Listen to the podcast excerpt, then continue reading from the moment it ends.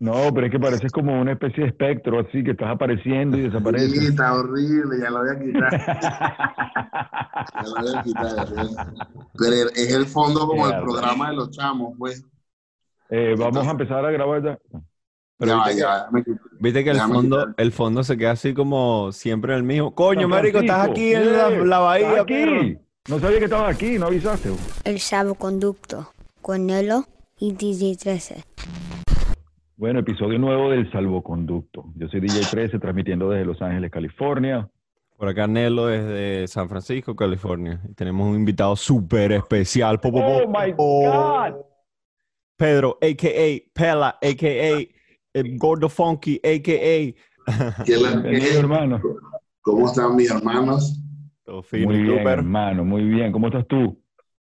Venga, súper eh, en consentimientos encontrados ahí, súper aturdido por todo esto que está pasando, pero fino que están saliendo como todas estas cosas, como nos estamos reinventando y, y estos espacios y los proyectos que están desarrollando los hermanos como a raíz del, del encierro, de la cuarentena, por lo menos aquí donde estoy volvieron a poner toque de queda, claro, no puedo ir ni para la esquina, Wow. pero ahí me reinvento, ahí uno se encuentra la manera de ver qué hace, de cómo ocupa el tiempo.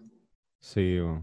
Hay que, es que nosotros los creativos, si no nos reinventamos, empezamos como a volvernos locos. Mira, antes de empezar, te iba a preguntar, ¿tienes audífonos, pa? Ahora sí. Sí, sí, bueno, que yo creo que nosotros, nosotros comenzamos este podcast también en este proceso también. Este, estamos hablando hace poco con, con Mike Orangután y nos dijo una frase que se dice, decía, adáptate y conquista. Y es Seguro. proceso de adaptación constante, adaptarse y tratar de, tú sabes, de hacerlo de la peor situación lo mejor. Yo creo que de eso los raperos, sobre todo los raperos venezolanos, conocemos mucho de eso, de esa técnica, ¿me entiendes? No, si somos de Venezuela, venimos de una lucha Mm, constante. bandera. Claro. ¿Cómo, ¿Y cómo te ha ido por allá en Medellín, weón? Me- eh, la último, lo último que supe con Kiko y Esteban, que me contaron que estuviste por allá y vaina. Bueno, primero es que nosotros hablamos así directo. Tenemos Sí, como va, pero yo, puros pero yo sí- ahí en común. pero yo soy fan tuyo. Pero yo No, soy yo fan también, tuyo, marico, estás loco. Y, y, de- y de 13, bueno, ni se imagina. Claro. No, hermano. Todos, hermano, todos, imagínate. todos somos. Y además, Ah, aparte que bueno, este, a- a- dime, dime, dime. No, dime tú, continúa tú. que mm, de cierta manera estábamos comenzando este podcast ya desde ayer eh, chateando, eh, mandándonos música, información y yo como yo no quiero hablar mucho, no quiero hablar mucho por chat porque que- quiero guardar toda esta conversación para el podcast, pero eh, teníamos ya preparando preparando esta conversa hace rato. Tú fina la conversa ayer. Bueno, Nelo, tengo, tengo aquí como dos años. eh, duré varios años en México, pero me vine para acá porque se nos presentó la oportunidad de. Teníamos rato queriendo incursionar en el, en el pedo de los sneakers. Y entonces teníamos como una tiendita, empezamos a traer zapatos, porque aquí en Colombia como que no está tan, tan bandera así el, el pedo del sneaker, ¿sabes? Del- del- pero, mano, con esto del, del coronavirus, se, se fue toda la shit. Y estamos ahorita como en stand-by, pero ya tenemos dos años aquí, estamos estacionados aquí. Y vacila por allá. Sí, vale, teníamos también otro proyectico que era, sabes que Kiko siempre ha hecho como unos parties, Sí. pero nunca habíamos tenido como un localcito propio y, y nos hicimos de un localcito y estábamos haciendo como unos pequeños, unos pequeños blog parties así de 100 personas, súper random, así donde poníamos, de repente estábamos escuchando Bután a las 12 y a las 2 y media ponía Pastor López. ¿Sí me escuchan? ¿Sí me escuchan? Sí, Sí, ya te, ya, ya, ya te escuché. Tú dices que eres como un productor, un productor frustrado, dices tú.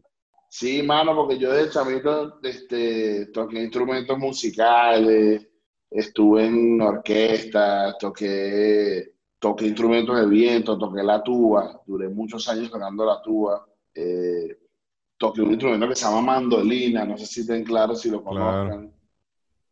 Claro. Mi papá es Entonces- alto mandolinero. Bueno, yo soy mandolinero también. Entonces, reto. nada, No que eso. no y después fue un, sí, sí, fue un cambio como burde radical porque esa era mi vida. Wow, wow. mis actividades, o sea, después de la escuela, o sea, yo iba a, a, practicar con el instrumento, en mi casa yo estaba era con la boquilla todo el tiempo practicando, o sea, era mi, era mi, mi vida, mis actividades, o sea, en un universo paralelo quizás hubiese terminado siendo un músico orquesta, ni estuviera ahorita capaz en por ahí, pero en fin, por eso dije que era como un productor frustrado, pues, porque no conozco de repente los términos ni los lenguajes, pero siento en mi cerebro beat cuando lo escucho, eh, eh, mm. entiendo los acordes, escucho, entiendo la línea del bajo, puedo hacer la línea del bajo con la boca, entiendo los tonos, ¿sabes? Entonces siempre a veces estoy con panas que saben de música y, como no tan claro me dicen, pero sí sabes, marico. Hiciste un acorde y yo, ah, sí, más o menos, bueno, tal. Pero escuchas bur de música, escuchas bur de música y sabes exactamente cómo debe sonar todo. ¿Me entiendes? Eso es muy o sea, puede que escuche un día ya. Ayer estaba escuchando Jorge Guerrero o Alberto Ibarreto.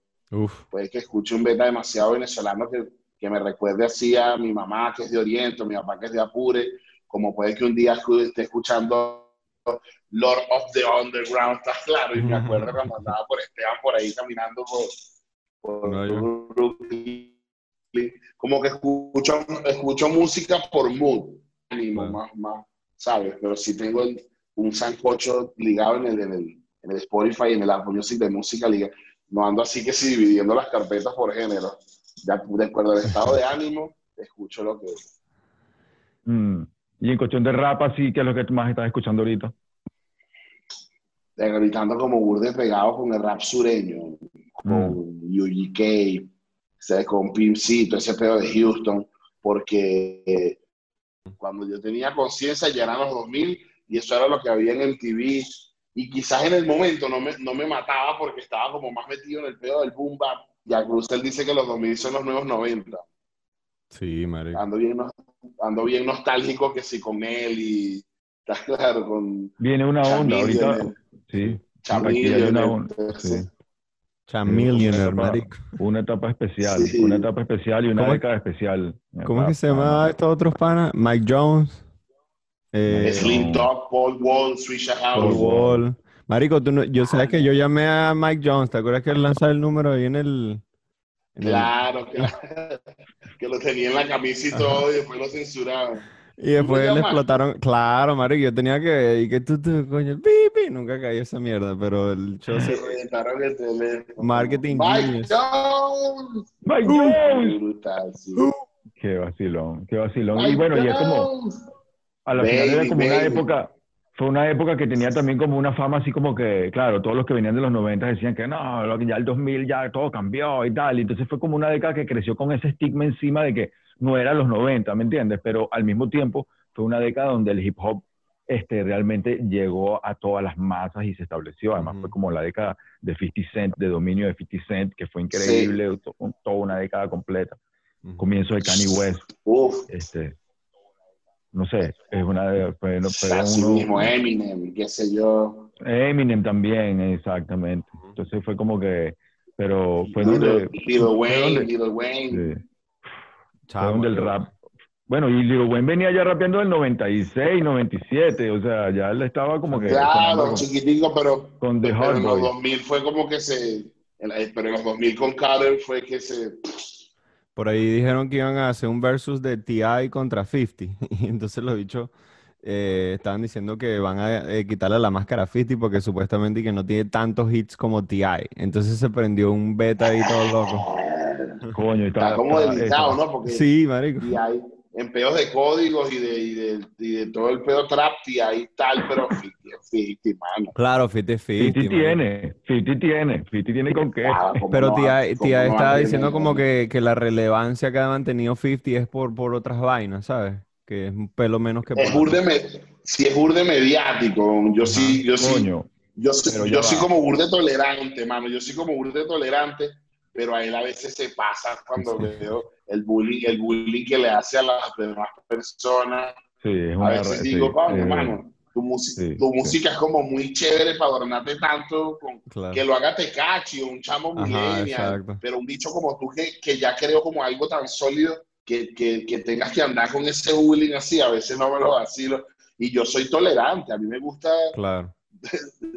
Cualquier Sí, pero- ignorancia que te pueda Sí, sí, sí, parecer sí, sí. in- in- inaceptable, yo la entiendo y digo, yo me la vacilo, mano. ¿En serio te gusta eso? Sí, vale, el chapo le pone. Está con esa cafeada de, ¿sabes? Soy burda tolerante, pero, Pero, fin, fin, pero dice en cuestión de single, pero en cuestión de single, en cuestión de single contra T.I., si sacas In The Club y sacas Candy Shop No. y sacas Disco Inferno, ya la, ya la batalla Ajá, ya pero- se acabó. pero Ya la- batalla se Vamos a acabó. ganar 21, Pero lo que- 21 questions, 21 Pero lo que está diciendo la gente es la cantidad, o sea, como que sí, Fiti tiene como unos ponchos así súper arrechos, pero T.I. tiene como muchos más, weón, como en cuestiones del sur y en cuestiones de Nueva York, T.I. es como decir un 50 del sur, weón, ¿sabes? Tuvo su Ajá, época. pero, pero ustedes viven en California. A mí me pasó que cuando yo conocí California, yo salí a rumbear y solo Sí, escuchaban sí, sí. ahorita hace poco. Manos, no, no, no, no tanto 50. Solo escuchaban OT Genesis, YG, pero aquí escuchan West Coast, que en esa época Claro, eh, a 50 lo escuchaban en todo Estados Unidos, Sí. de Atlanta, ¿me explico? sí. O sea, 50 es como más, no sé, como, como Sí, más, sí, fue sí, más se explotó más, eh, fue más universal. Claro. Mano, si yo tuve los zapatos G-Unit, yo vine a conocer a T.I. después de más o menos grande cuando me ilustro. ¿Qué es lo que está en, en competencia en esa vaina? En el verso. Yo pensé que eran las canciones, que eran temas, tracks, hits. Sí, tracks, tracks. Era hits por hit. Hits, hits, sí, hit por hit. Ok, eh, regresamos. Back Eh, at it. habla- em, que viene el versus de Snoop y DMX. Ese sí está difícil, le dije, mano. Yo voy a Snoop, perro, yo voy a Snoop, no. No, no, escúchame, yo tengo sentimientos encontrados porque eh, yo le voy a Snoop, obvio, pero esa racha de, de 2000 era de Yarrul con Ashanti, esos arembisitos, mano, Down Speech, eh, las de R. Kelly. No, no, este, DMX, DMX. ah, DMX. DMX, no Yarrul. No, no, DMX, DMX. DMX, sí. sí, Ah, no, yo le voy a, a Snoop. Me gusta DMX, pero- pero... no, DMX no, no, tiene, no. tiene como sus cuatro o cinco Ya va, ya canciones va. que son. Perdónenme, pero vamos a estar claro que DMX se parece a Yarrul y por eso me confundí. no, ya va. Yarrul, Yarrul se parece a se DMX. parece a DMX. Cantan igual, así como... Sí, de bola, sí, de bola. Pero que sí, sí, pero, pero fue primero, DMX fue primero, yo creo. No, ya quiere ser como DMX. Sí, sí, ya. sí, Y los dos son burda de hater ahorita, los dos son como, como burda. Pero, no sé, de DMX, sí me acuerdo ahorita, me acuerdo de... Bring me, walk me right here. No, Y eh, pam, que- param, pam, pam, Ah. param, pam, pam, param, pam, pam. Ese es Roof Rider, ¿no? Sí, pan, eso fue Ah. el... Oh. sí. No, no, no, no, no, no, no, me pones Gina Hughes, me pones Claro. More, More Was the Case, me pones cualquier otro beta y, ¿sabes? Me, me pones eh, eh, Nothing But a o like, no, no, no, no, ahí no hay para dónde agarrar, mano. No Sí, es que mira, es que cuando eh, muy poca gente, o sea, lo que pasa es que Snoop está en, en todas partes y está presente todo el tiempo en Instagram, y está súper relevante todavía, pero la gente no se da cuenta que Snoop es como un icono que deberíamos tener en un museo, man. Sí, Snoop, o sea, si, si la gente eh, eh, respeta tanto y respetamos tanto y que- creemos tanto en Tupac y el icono de Tupac, tenemos que entender que Snoop es, Sí. o sea, Él estaba hermano en y, ese, claro, él estaba en ese pedo con Suge Knight, estaba en la guerra de las costas. y estuvo cuando- todavía está activo. Es relevante, Estuvo- weón. Todavía Estuvo en el de los, con. En, los premios esos de surf donde se, se tiraron ahí que, que el bicho dijo. Nueva York ya no siente amor por la costa oeste, ¿qué es lo que es? O sea, sí, después estuvo en los 2000 haciendo, haciendo, Con Farrell, con Farrell. haciendo Drop It Like Hot, y después entonces en los 2010 estuvo haciendo que si reggae con Eddie Murphy, y se volvió Mm. Snoop Lion, el bicho es como- sí, una celebridad, pero creo que por su, por su extrovertida personalidad y como le gusta el faranduleo, a, a las generaciones como que se les olvida un poquito atrás que el bicho es una leyenda. Señor, si, si se hubiese quedado en su casa sin mucho escándalo, igualito es una, o sea, capaz los, los puristas lo tuvieran como una leyenda, pero nunca falta el que dice, no, no me gusta el nuevo Snoop, me gusta más cuando estaba en Dead Row, marico, me gusta. No, y además que, y, y además que, además que em, eh, padre de familia ejemplar, tuvo un reality show, además es coach, y creó como una liga de fútbol americano para que, para que, para que los chamos jugaran, los amigos, no sé si es su hijo y todo, y como es súper fanático de fútbol, crea como estas ligas de entrenamiento y es como coach. Chamo, es como- él es como un súper emprendedor, weón. Por ahí yo tengo Mano, que- es, es un precursor del, del cannabis, es el Sí, el cannabis. ídolo de todos nosotros, mano, es el ídolo. el Bueno, ídolo. por ahí vas tú, weón, con la vaina de la- del emprendimiento. Pero yo tengo Nada, pero pana me, que- fa- me faltan 20 años, pues, para Bueno, pero por ahí va. va- vas como que trazando la línea, pues, de esa. Pero yo tengo pana que invirtió con, con Snoop y él me contó que mm, Snoop básicamente tiene como un ceiling, pues, que él dice, como que si me inviertes por encima de esto, yo le digo que sí a todo, marico. Él le dice que sí a todo y se hace socio y por eso es que el bicho está, weón, en todos lados y no le Qué importa cuál es la marca, weón. Y entonces Qué de lata. 10 la pega en una y te acuerdas de Obvio.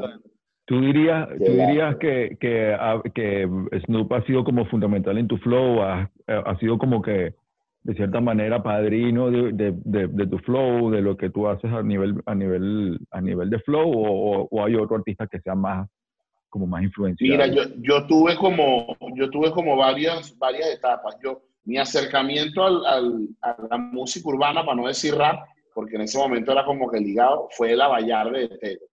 Uf. Cuando, cuando el Avallarde de Tego me lo regaló un amigo en séptimo grado, no se me olvida, ya yo estaba grande, ya tenía eh, 13, 14 años, y ahí yo no tenía idea de, de qué era la cultura hip hop, ni todos los términos, ni los códigos, ni los... Pero tengo ese acercamiento y comencé a escribir y como que mi influencia era esa y era como burda de boricua, ¿estás claro? Rap latino, era el rap que nos llegaba, Lipi Polaco, las tiraderas, no sé qué. Pero tengo un vecino, tengo un vecino que fue el que me, el, el más grande que yo, que fue el que me sentó y me dijo, ¿te gusta el beta? Si te vas a influenciar de algo, mejor que suene a un, a un beta de afuera, de para allá afuera, o sea, en español. Sin embargo, yo ahí fue como que, como que fui indagando y sí, mano, en la, cuando empiezo a verlo, escucho Chronic, cuando escucho Chronic 2001, cuando veo el video de, de, de, de G- en la parrillita, cuando veo a la gente con los lentecitos cuadrados, cuando escuché Real Motherfucking G's de ECE, weón, Uf. Cuando escuché Regulated de Nate Dogg con Warren G, cuando escuché Afro, Afro Pop, ¿estás claro? ¿Sabes? Cuando, cuando escuché ese rap divertido, que no estaba tan molesto, porque el- el- Celebrativo. claro, porque obviamente yo, eh, en Palo Negro, que lo dijo Marlon en el podcast, en Palo Negro les gustaba ver el rap francés, me- eh, Afro me mostraba el rap Deep, me mostraba, y el hardcore era brutal, pero luego yo como que por mis propios medios fui descubriendo que a mí como que después que tenía una base y ya conocía, y obviamente me vacilo burda cualquier rap de Nueva York y es la, la- pero cuando empiezo a ver que, que hay ese rapcito aquí como despreocupado, yo que yo no tenía pistola, que yo no crecí en barrio, que yo tuve una infancia feliz, que me gustaban los videojuegos, comer, que me gustaba chantarme, escuchar música, dije, este es lo mío, este es el rap, que, ese, el sonidito. Yo decía, uff, este es mi beta, vale. Este es el rap que me... Los, los- las líneas de bajo así, burda Y los bichos así como... eh, eh, entonces, por ahí se va mi línea. Mi primer disco se llama Como Antes, y si es como una mezcla, pues. En mi primer disco se nota que ahí escuchaba de todo, que estaba chamito y que estaba como que absorbiendo todo lo que mis panas me pasaban, escucha aquí, pero ya después de mi segundo disco, como siempre, se nota burda, mano, que, que, que me quedé fue con, me quedé fue con esa influencia Tupac, hermano. La gente, como yo soy gordo y negro, la gente cree que yo ando escuchando Biggie todo el año y me encanta Biggie y amo Biggie, pero, pero no sé, o sea, la vida es un freestyle, es como en mi cabeza es una Qué versión tema, de, de- Sí. La vida es un freestyle en mi cerebro, es una versión de, de Sí. Me Against the World, ¿sabes? En mi cerebro Mm. mis canciones eran versiones de las de Tupac, porque yo decía, "Eh, qué bolas este bicho, como en la canción 9, usted habla de bitches, de booties, de pistolas, pero en la canción 8, en Brenda's Got a Baby está hablando de una jeva que tuvo un bebé, está hablando de las... En, en Keep Your Head está hablando, es una canción como feminista, que bolas que el bicho de repente habla de política, de- de- Eso me llamaba más mamá. la atención De su de mamá. su mamá. Entonces, eh, eh, era más, le tomé más influencia a, a ese. a- igual es un mix muy loco, porque yo hacía reggae, me gustaba de reggae, yo soy de Maracay, Maracay es la ciudad del reggae. De repente también escuchaba mucho rap venezolano. En mi, en mi adolescencia nos influenciamos mucho de Marlon, el crew que yo tenía de chamitos. Para nosotros Marlon era como, sigue siendo, pero era la referencia en Maracay y entonces a juro había que meter Spanglish, así no supiéramos una verga de inglés, había que, porque Lil Supa canta en Spanglish y esto es Maracay y estamos en Maracay, ¿sí me entiendes? Pero Básico, es interesante porque antes, el, antes de lo que has hecho tú, yo no había como notado esa conexión entre el West Coast y el rap venezolano tan fuerte todavía, ¿sabes? Como yo viviendo aquí desde el 2000, weón, siempre era como que esperando así a ver quién iba a hacer la conexión porque aquí era puro, ¿sabes? Chicano y West Coast till you die, ¿sabes? Aquí no te gusta el East Coast, pero aquí tú representas el West Coast, marico, no, Y no tienes y la, la agarré chimbo, empecé a comprar por Amazon ropa de Ben Davis, empecé a comprarme todas mis, todos mis videos del, del video como siempre, tengo puras, puras Sí, de snack nota. bag, puras ropas Ben Davis, empecé a comprar chemises caramelo, las candy, las esas que tienen las rayas de colores, Sí, sí, empecé, sí. A comprar, empecé a comprar ropa Dickies, a usar puros chores Dickies, empecé a comprar Nike Cortés, ¿sabes? Fue de repente como una, me, me- me la agarré chimbo, ¿vale? No, no, pero sí, se ve arrechísimo, weón. Mira, Claro, eh, pues. así será la, la influencia que tuvo, que yo una vez estaba en, no sé, marico, en alguna parte de la bahía y era como un barrio donde estaba viviendo un primo y había como un salvadoreño, centroamericano y marico, y gangsta, pues tenía como pinta de gangsta y es como esperando el carro y se escuchaba el bajo así de una canción familiar y yo, verga, eso no es acapela, weón. Por ahí la influencia de Centroamérica se nota, pues, porque el Lo chamo que era pasó fue. ¿sabes qué pasó muy chévere? Yo, yo vine a Televisa hace como un año y durante todos estos años que yo tenía esa obsesión, lo más cercano que yo conocí, esa cultura West Coast que me encantaba, era cuando iba para México o las veces que hemos tocado en El Salvador y mano, me la, me la viví a morir. La primera vez que fui a El Salvador fui con mis cortés y los locos llegando me dicen, hermano, no, no te puedes poner esos zapatos aquí porque es un, es un Sí. beta, ¿me entiendes? Sí, sí, es un Mano, nunca me los quité. Nu- nu- nunca me los quité porque un loco, un, un salvatrucha que me dijo, hermano, tan, van de esos zapatos y te quedan finos porque tú eres negro y se sabe que no eres de aquí y no se te ven como pandillero, se te ven como si fueras de Los Ángeles. Exacto. Mm. Luego, cuando empecé a ir para México, mano, me cuando hice el video de Layback, ¿estás claro? Ujú, y cuando me decían, ¿qué quieres para el video? Quiero carros lowriders, quiero que traigan todos los pelones del barrio que puedan, que haciendo barrio, quiero, quiero lo más, Mm. hasta el día que conozca eh, Long Beach, quiero lo más salvajemente psycho real que puedan traerme para acá, porque, y por eso No, me se quedo en logró, se como logró. tres, cuatro años, porque Sí, sí, fue como, era lo más cercano que tenía y por eso me lo vacilé burda. Cuando conocí el ley, mano, se me iba a salir el corazón, hermano. Ver, yo quería Era estar para ese como- viaje, weón. Pero sabes que hay, eh, sabes que es curioso, es, hay interesante, es una, hay una relación interesante, obviamente, del, con el, con el, con la música del West Coast y mm, que la disfrutas manejando, porque es una, es, es una zona donde se maneja, donde se, se, se va en carro.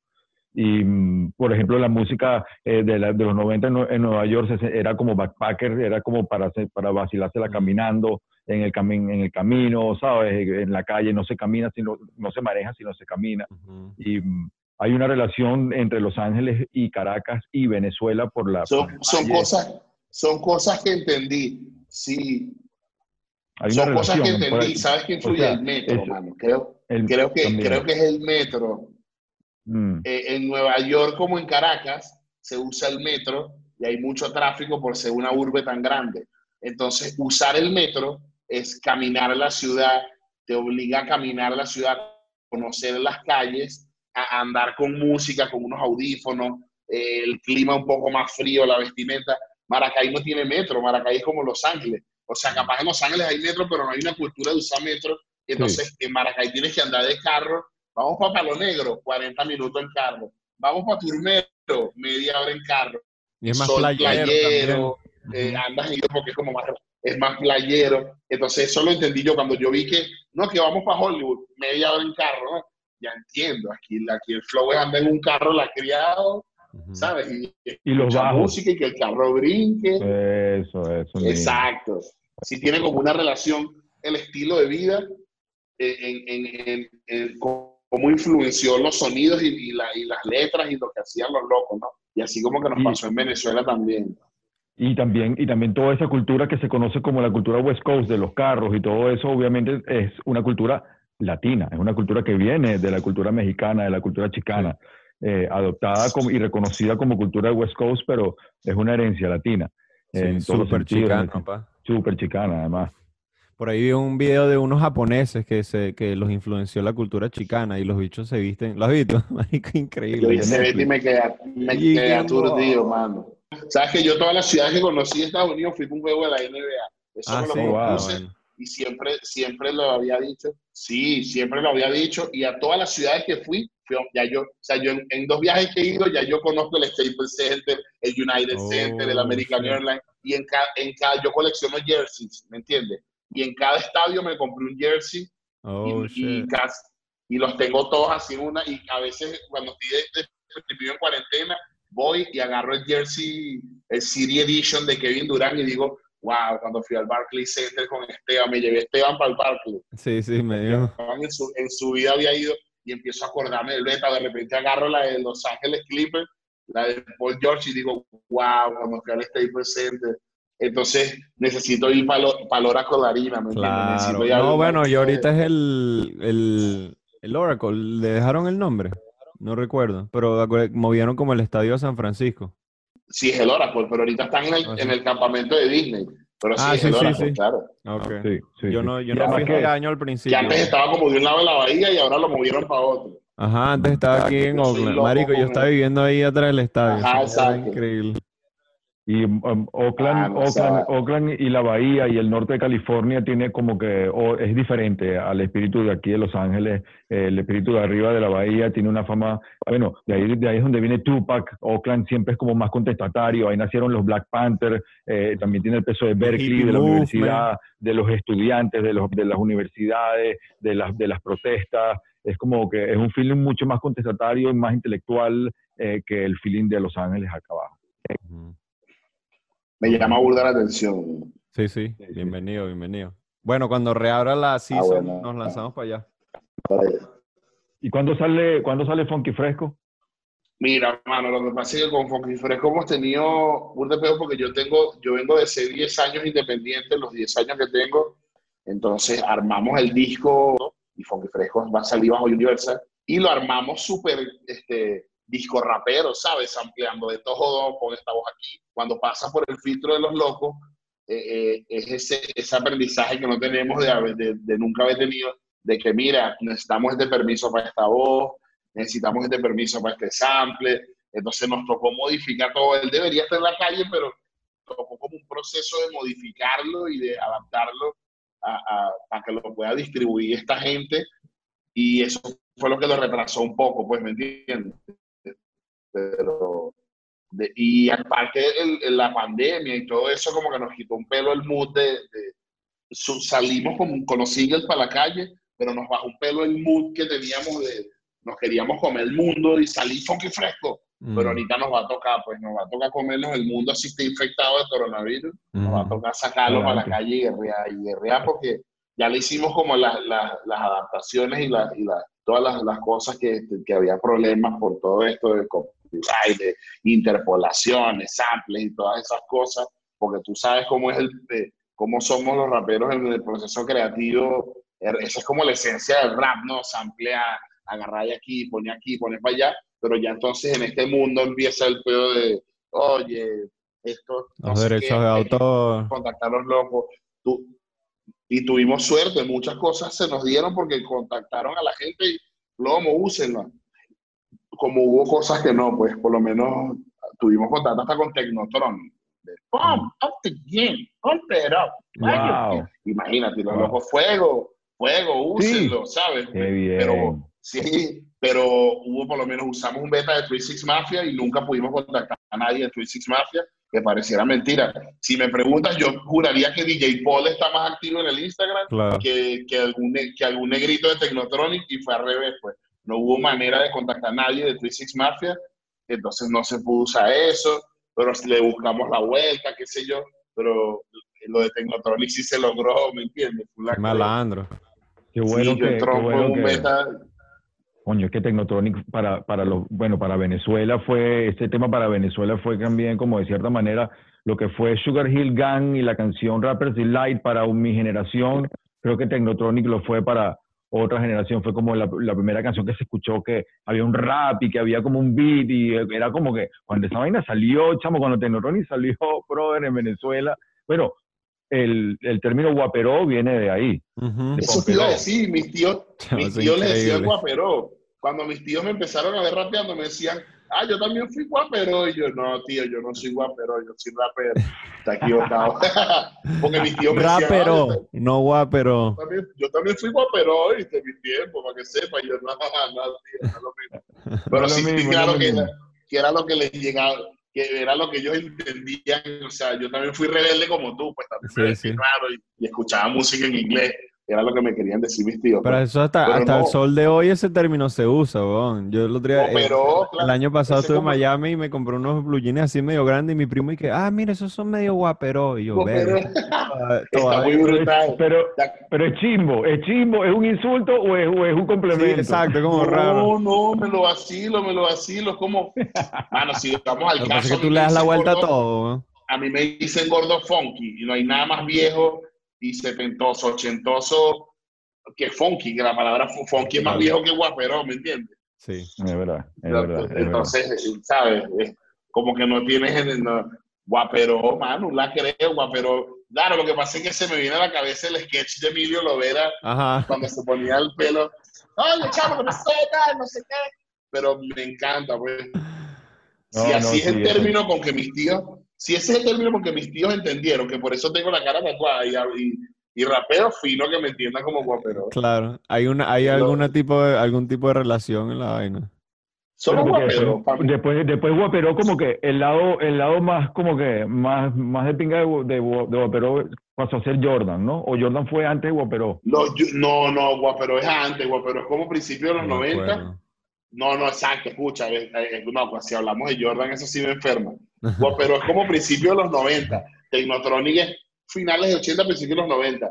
El, el peo mediático de Jordan es a mediados de los 90, 94, Ah, 95, ¿sí me explico? Ok, ok, Eh, como que vi- viene después. Y eso también me lo vacilo burda. Cuando, cuando hay este, este reauge de, de los retro, me pasaba mucho que yo estaba en Caracas y me sigue pasando. Yo colecciono sneakers y me gustan los más raros.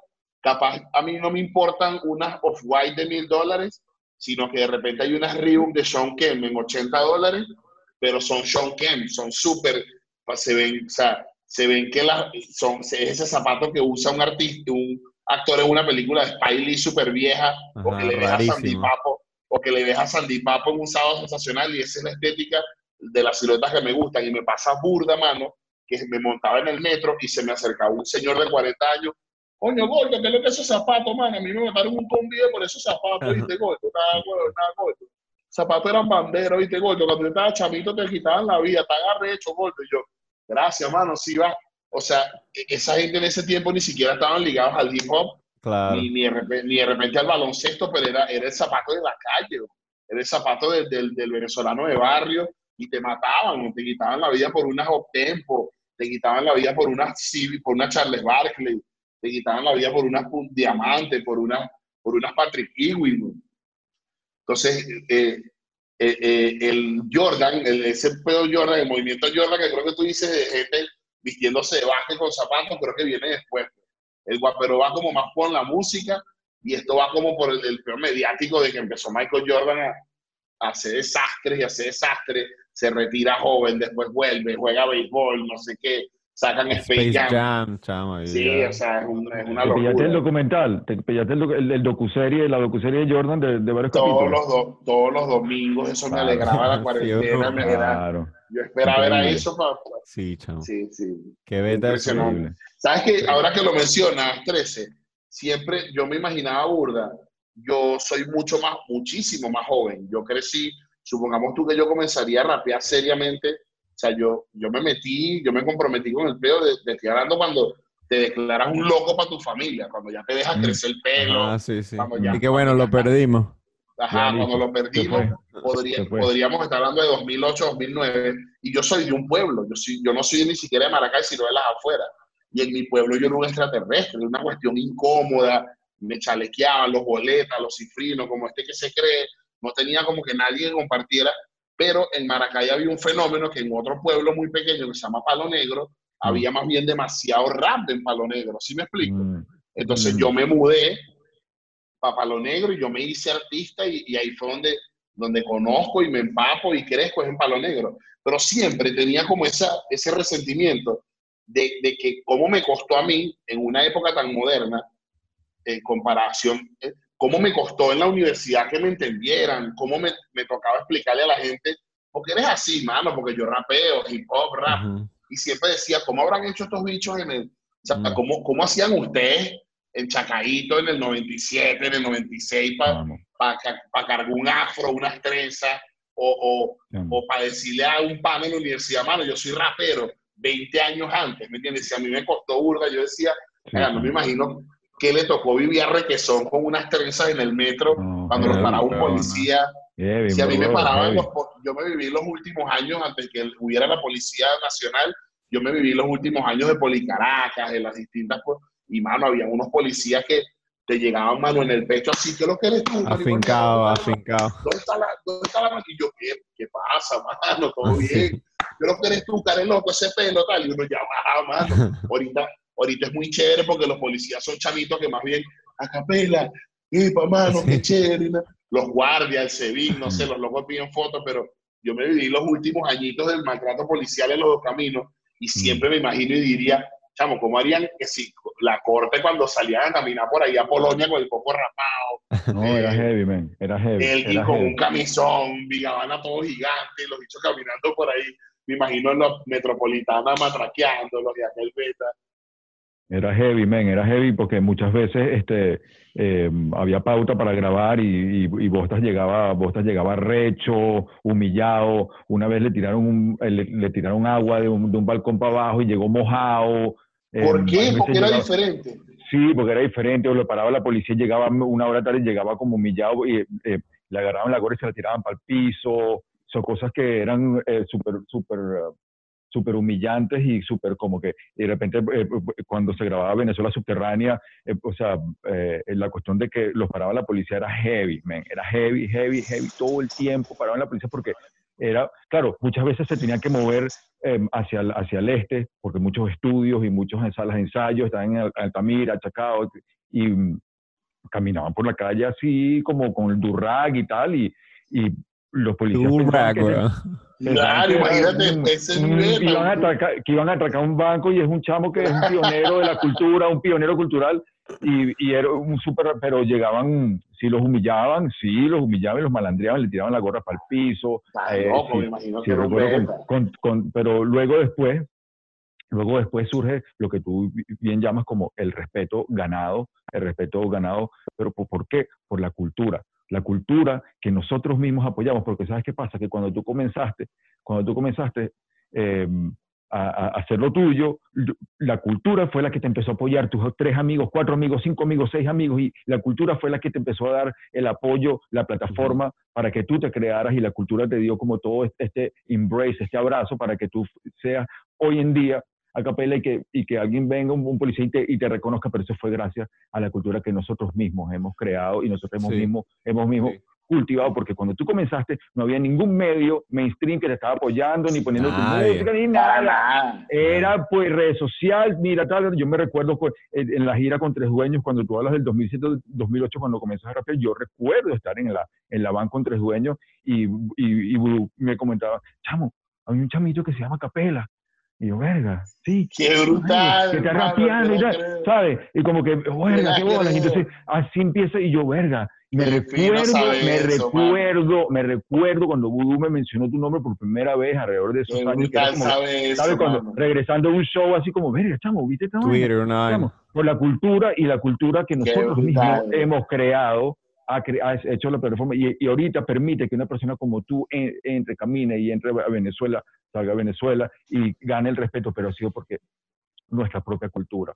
Y a veces... Y a mí sí me encanta, a mí sí me encanta eh, eh, valorar eso, mano, y realzar eso y, y darle como que la importancia a las generaciones anteriores, porque de repente pasa burda que de repente van saliendo generaciones nuevas y desconocen, no les Sí. importa o no, no. le toman o no le toman valor a quien a quien a quien llevó puñazo antes de ellos para, ellos poder a quien forjó la plataforma para ellos poder yo sí estoy como burda soy burda de vintage en ese aspecto de que cada vez que veo a Marlon le pregunto beta ahorita que estoy aquí esta es como que mi primera conversación contigo y, y casi que me- después me gustaría casi que yo preguntarte a ti beta ¿estás claro? algún día yo preguntarte a ti mano y y cómo hicieron cédula en mano y por qué le tiran a los pacos y cuando hicieron monte, qué es lo que, qué dijo, qué dijo tu familia y qué decía la gente, porque si todavía existe ese, ese tabú, imagínate una canción de Witt en el, en el 2000 y pico, donde diga, sabes, eh, eh,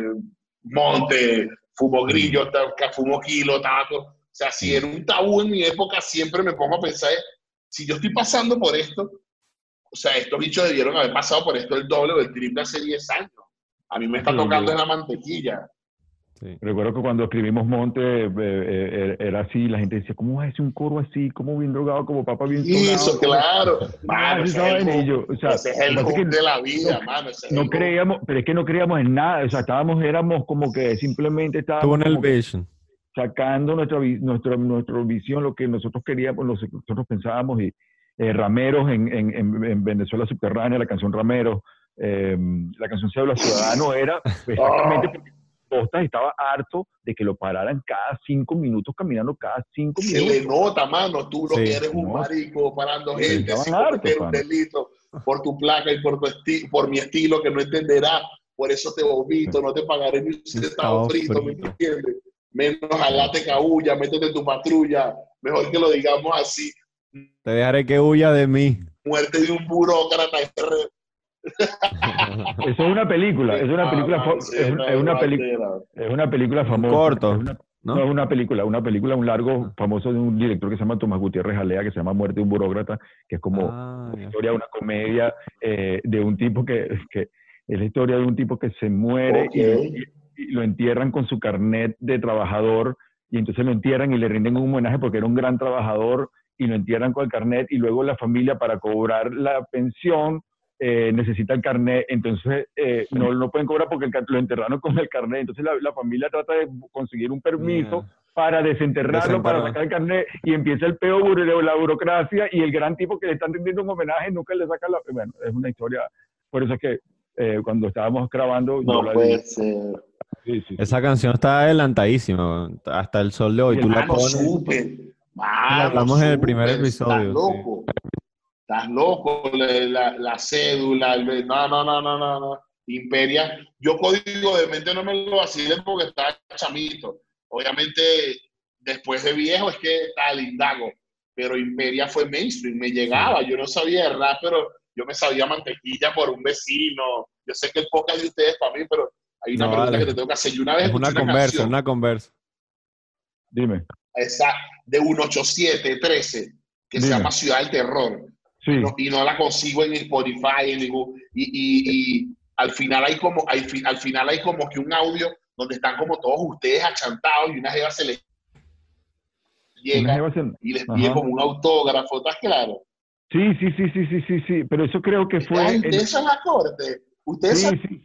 Pero ese es el disco, no, ese es el disco Straight from the Cloaca, ese es el disco de, el tercer disco de la corte que nunca salió, donde estábamos cada uno straight como from the cloaca Ese, sí, sí. Oh, Entonces, Toda- uno- no. 13 todavía lo tienen gavetado por ahí. oh Yo tengo qué una- sí, está Roguayla con una canción que se llama Pólvora, está, que- está que- con una, can- una ¿Qué es lo canción que que ese se disco para los hermanos? ¿Tú tienes esos audios? ¿Qué es lo que ese disco para los hermanos?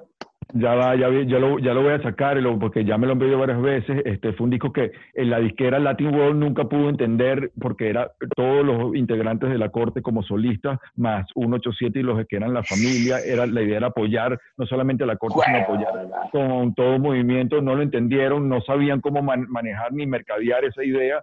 Era muy adelantada, que fue lo que luego pasó a ser luego Venezuela subterránea, pues como fue como. Pero ese disco No estaban listos para esa conversación. No estaban No. listos para esa conversación. Estaba esa Ah, no, capela, Ciudad esa- Esa estaba esa canción de Ciudad del capela con- Terror. donde Esa canción Ciudad del Terror. Qué lo que Ardilla, es, eh. Impresionante. ¿no? Ciudad. Parece Onyx. Hay un 87, parece Onyx, ¿está claro? Suena como Sí. Onyx, así, una. ¡Ah! Sí, sí, Robuela tiene una canción que se llama. Pólvora.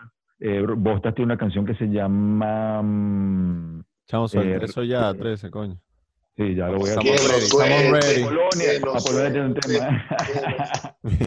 Estamos ready para escuchar eso. que estaba pensando que nosotros deberíamos de, No, habla de tú, habla tú. en- enfocarnos en, cons- en consolidar esa cultura, en consolidar esa cultura para nosotros protegernos a nosotros mismos y no depender que venga otra gente a, a premiarnos o a, o a catalogarnos a nosotros, sino que nosotros deberíamos de verdad trabajar en unificar esa cultura, unificar esas bases para nosotros mismos crear nuestra propio, nuestro propio poder, porque lo hemos creado nosotros, para todo, Sí. cada generación ha, ha cultivado algo, ha generado algo. Imagínate si nosotros pudiéramos tener como una especie de, de unión de todos estos artistas, de todo este movimiento. Yo quiero ampliar, yo he conversado burda con Kiko de que queremos ampliar muchas cosas de, de Imperial, como, eh, Claro, ¿sabes? dale. Re- re- adaptarlas Dale. a esta nueva época. pues, Dale, luz sería verde. brutal, ¿me entiendes? O sea, Mira, te, te dio, siempre te dio aquí la luz verde enfrente de todo. Siempre sería lo porque Sería un honor que se ampleen toda esa vaina, se ya el hombre dijo eso. que sí, ya no hay nada ya. que hacer. Ya, Eso- ya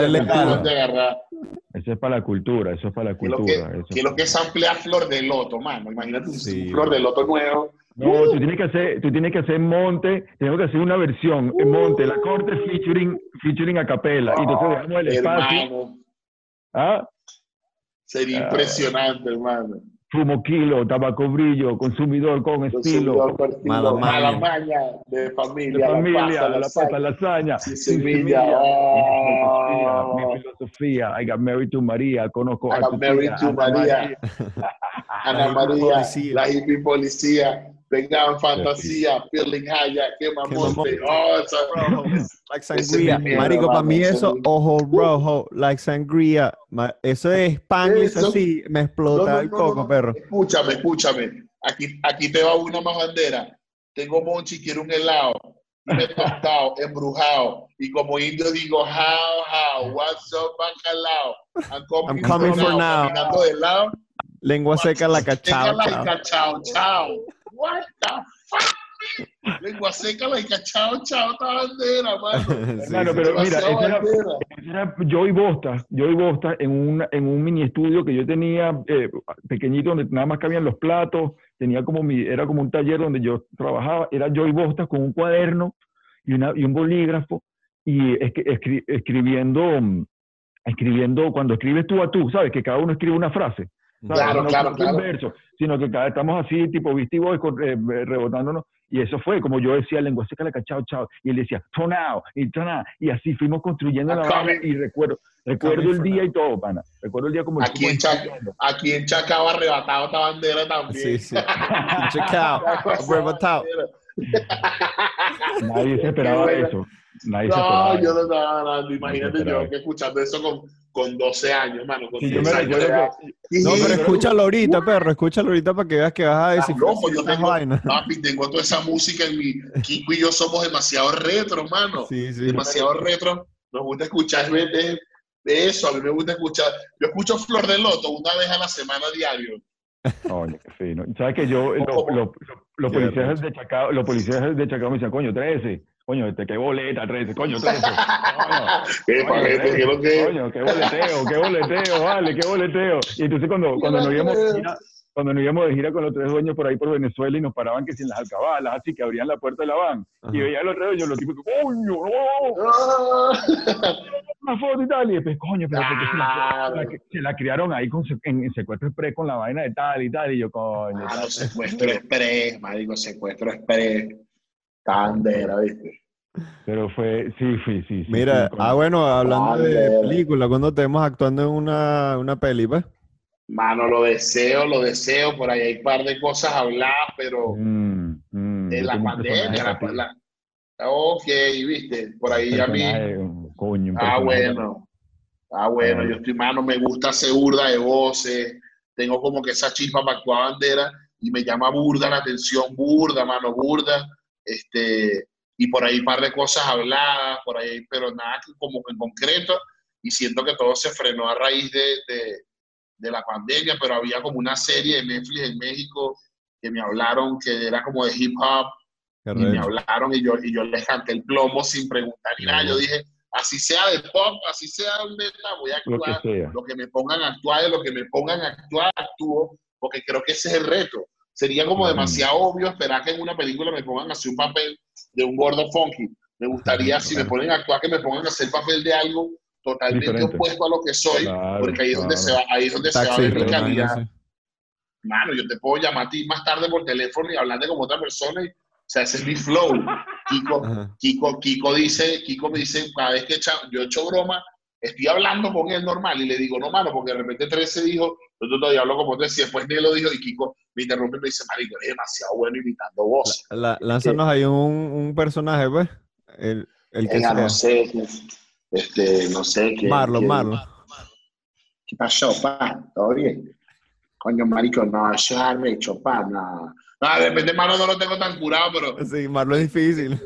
No, es Marlon difícil. como, coño, pa. Pero yo te, yo te, yo te pondría, yo te pondría como, yo te pondría como un personaje dueño de un, de un garaje que, de los que hacen los riders, ¿sabes? El bicho con su oficina en un garaje de los riders que tiene que ir a hablar con el pana que, que es el dueño de los, los- del garaje de los riders para conseguir el permiso y estás tú sentado en la oficina con toda decorada de los riders así, así te un personaje yo por una peli. Y el, y el chamo que quiere, el de que está pidiendo el permiso que quiere, Coño, quiere que le des el go para, para, para, para hacer una movida, pero tú dudas porque no quieres romper el código y la vaina y tienes que, tienes, tú sabes, tienes que, tienes que tomar una decisión importante, algo así. Algo así, Coño. no sé. Tendría que pensarlo que bien, pero por eso. así que quieres entrar a mi local y vienes pidiéndome permiso sin mostrarme respeto, hijo. Acá no nos llevamos así. ¿Ves ese auto que está allí? Sí, pero, ne- pero- pero es que necesitamos, necesitamos, necesitamos hacer este, este negocio y necesitamos tu, tu autorización para poder hacer este negocio y que Sí, pero vienes a mí pidiéndome un favor sin mostrarme respeto cuando yo soy el dueño de estas calles, ¿me entiendes? Vienes aquí pidiéndome un favor, vienes aquí solicitándome algo, no te conozco, de dónde eres, no sé quién eres, ¿me entiendes? Estas calles son mías, bro. Tienes que primero demostrarme primero tu seriedad. Estas calles son mías, aquí no nos regimos por tu carro. Está muy bonito tu Mustang, pero ¿y? Eh, ¿por, qué calle, ¿Por qué calles has corrido con ese Mustang? ¿Qué has hecho con ese Mustang? Yo tengo ahí un Corsa, pero el que en ese Corsa lo que hace es adrenalina. ¿Qué sé yo? Ah, yeah. ¡Oh, my God! Po, po, po, po, po, po. ¡Corten! ¡Corten! Take two. ¡Qué maravilla! No, no, sí va, sí va, sí va, directo. Este poder cultural Me muy arrecho. Me encantaría, me encantaría. Mira, por ahí los videos de Funky Fresco están increíbles, pa. Los que van a sacar Nah, ahorita. Sí, Bueno, sí, los que hicieron y los que van a sacar. Y los que vamos a sacar contigo. Bueno, también, claro. Pero no, Alex me enseñó un par de vainas que están construyendo y uff. No, no, Yagalop, es un monstruo. Yagalop es un monstruo. Tuvimos, tuvimos la suerte de conocerlo, de, de- Y el juguete, el, con- el, el, el Balcon Toys, el juguete de, de Ya. Ya está listo, mano. Duró demasiado en fabricación porque la gente de Balcon Toy han hecho un trabajo brutal y lo, lo fue muy minuci- minucioso. Muchas trabajaron con distintas, entonces nos mandaban una, una, un prototipo, no nos gusta, creemos que puede salir mejor. Entonces empezó a pasar que yo de desesperado publicaba, ya se viene por ahí pronto, y nada, se extendía el beta hasta que Kiko me explicó un día y me dijo, mano, esta gente lo que está es buscando la... Y ya, ya está listo, mano. En cualquier momento ya lo enviaron, ya nos enviaron unas muestras a nosotros, las personales, para yo hacer como el unboxing y en cualquier momento, y ya después hacemos la producción en masa y, ¿Y cómo nada, publicamos ¿Cómo se compra? ¿Cómo se, cómo, cómo por, in- se- por internet, por internet, pero también tengo pensado eh, eh, cuando salga el disco en físico, porque lo quiero sacar en físico, eh, prim- primero vamos a hacer la primera eh, preventa por internet, pero después en un futuro, eh, con la compra del el muñeco va a venir el disco, después en un futuro tengo pensado hacer una línea de repente de, de funky fresco, entonces un muñequito de Marlon, aparte mío, uno de Kiko 2 y uno de Kabubi. Tengo pensado hacer como una serie, como yo digo que hago voces, me gusta hacer Una voces. comiquita, ¿no? una comiquita, una comiquita. Ani- animar los Eh. muñecos y hacer como una comiquita, pero súper súper orgánica con mi teléfono en mi casa, ¿sabes? pero tengo Ah. como burda de ideas beta Mm, porque yo colecciono juguetes, yo colecciono juguetes, yo tengo una colección de juguetes que de- con eso me, de- me debería tener un Mustang o, o- una, o una G-Wagon debería tener y lo tengo en juguetes, tengo juguetes, o sea, soy nerd, soy friki, tengo. Megazord, mano, tengo, tengo caball- eh, Senseiya, Caballeros del Zodiaco, Mind Claw en sus cajas, tengo Verga. muchos, tengo eh, los, los Mighty Morphin Auto, los Power Rangers que le dabas en el pecho y se les volteaba la cabeza en su caja, tengo Megazords de, no sé, de, de 300 dólares a juguetes que cuestan 700, 800 nada más por su valor y de repente yo los coroné en 100, 80, como que yo tenía contacto con proveedores que me, que me daban, sea, me hice parte de ese mundo cuando viví en México, porque en México hay una, unos, Sí, unos centros una comerciales que se llaman súper heavy. ¿no? Friki, Friki Plaza. Entonces yo empecé ahí y los bichos como que a la tercera, cuarta ida como que me, me vieron y me dijeron, nos te echamos un buen cliente, te echamos un friki. ¿Qué pedo, Moreno? Anota mi número. Yo- entonces me llamaban.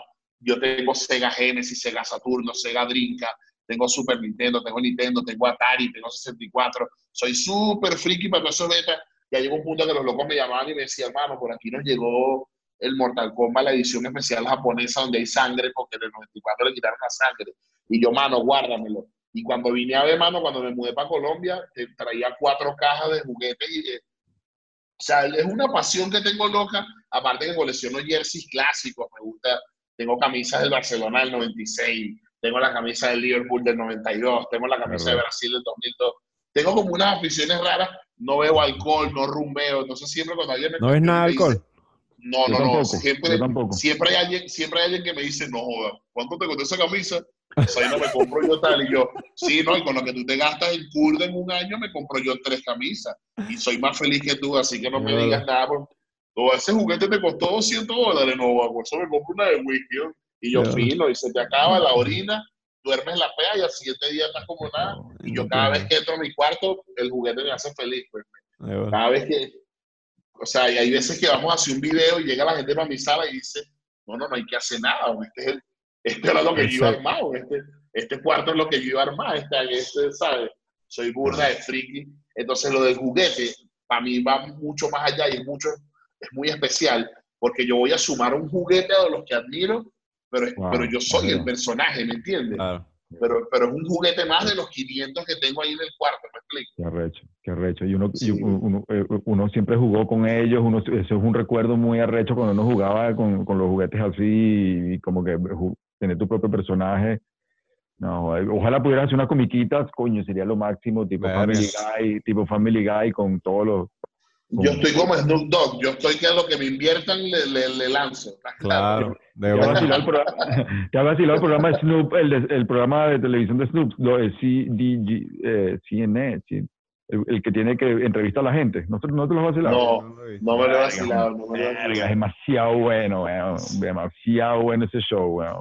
También estamos con la cultura, con el peo ¿Ah? canábico, estamos con el... Ah, con sí, el cuéntanos eso. Tienes que tu semilla. Este, sí, sí, estamos en España, que está la cuestión de... de Tienes de que invertir uno aquí en California, cómo pero hacer. Ah, bueno, es que por favor. yo te tengo los contactos. ¿Cuál es, cuál tu, cuál es, tu, cuál es, tu, cuál es tu, tu strain favorito? Eh, OG Kush. A mí me gustan las, las índicas, las índicas eh, puras. No me gustan los híbridos, las sativas me dan ansiedad. Soy Mm. muy ansioso. Mm, Este, las índicas son como, como más corporales Mm. y me gusta ese, me gusta eso. el- el- el- yo crecí fue viendo eso, ¿sabes? Un liga pegado, escuchando música. Ya la- las sativas son como más psicoactivas, como más para... mi concepto de la WIP es pegado, ojo chino, eh, Mm. tranquilo, cuerpo tumbado. Voy a sentarme aquí en el porche a escuchar música. Cuando yo vi la película Friday, yo todo lo que hacía era imaginarme Chamo, que ese Friday. día, este, que día eso, ¿me entiendes? Yo, vamos, que, se, que está sintiendo Ice Cube ahí, porque como te lo van graficando en la película, tú dices, estos bichos llevan todo el día sentados frente al porche de la casa sin hacer nada, viendo para los lados. Está pasando una- un sinfín de cosas, pero no se han parado del porche de la casa. Y nada más le sacaron Genial. toque, loco. ¿Sabes Genial. cómo te va vendiendo? Cuando vi How High, hermano. No, imagínate, cuando How High era como que, y todo eso es índica.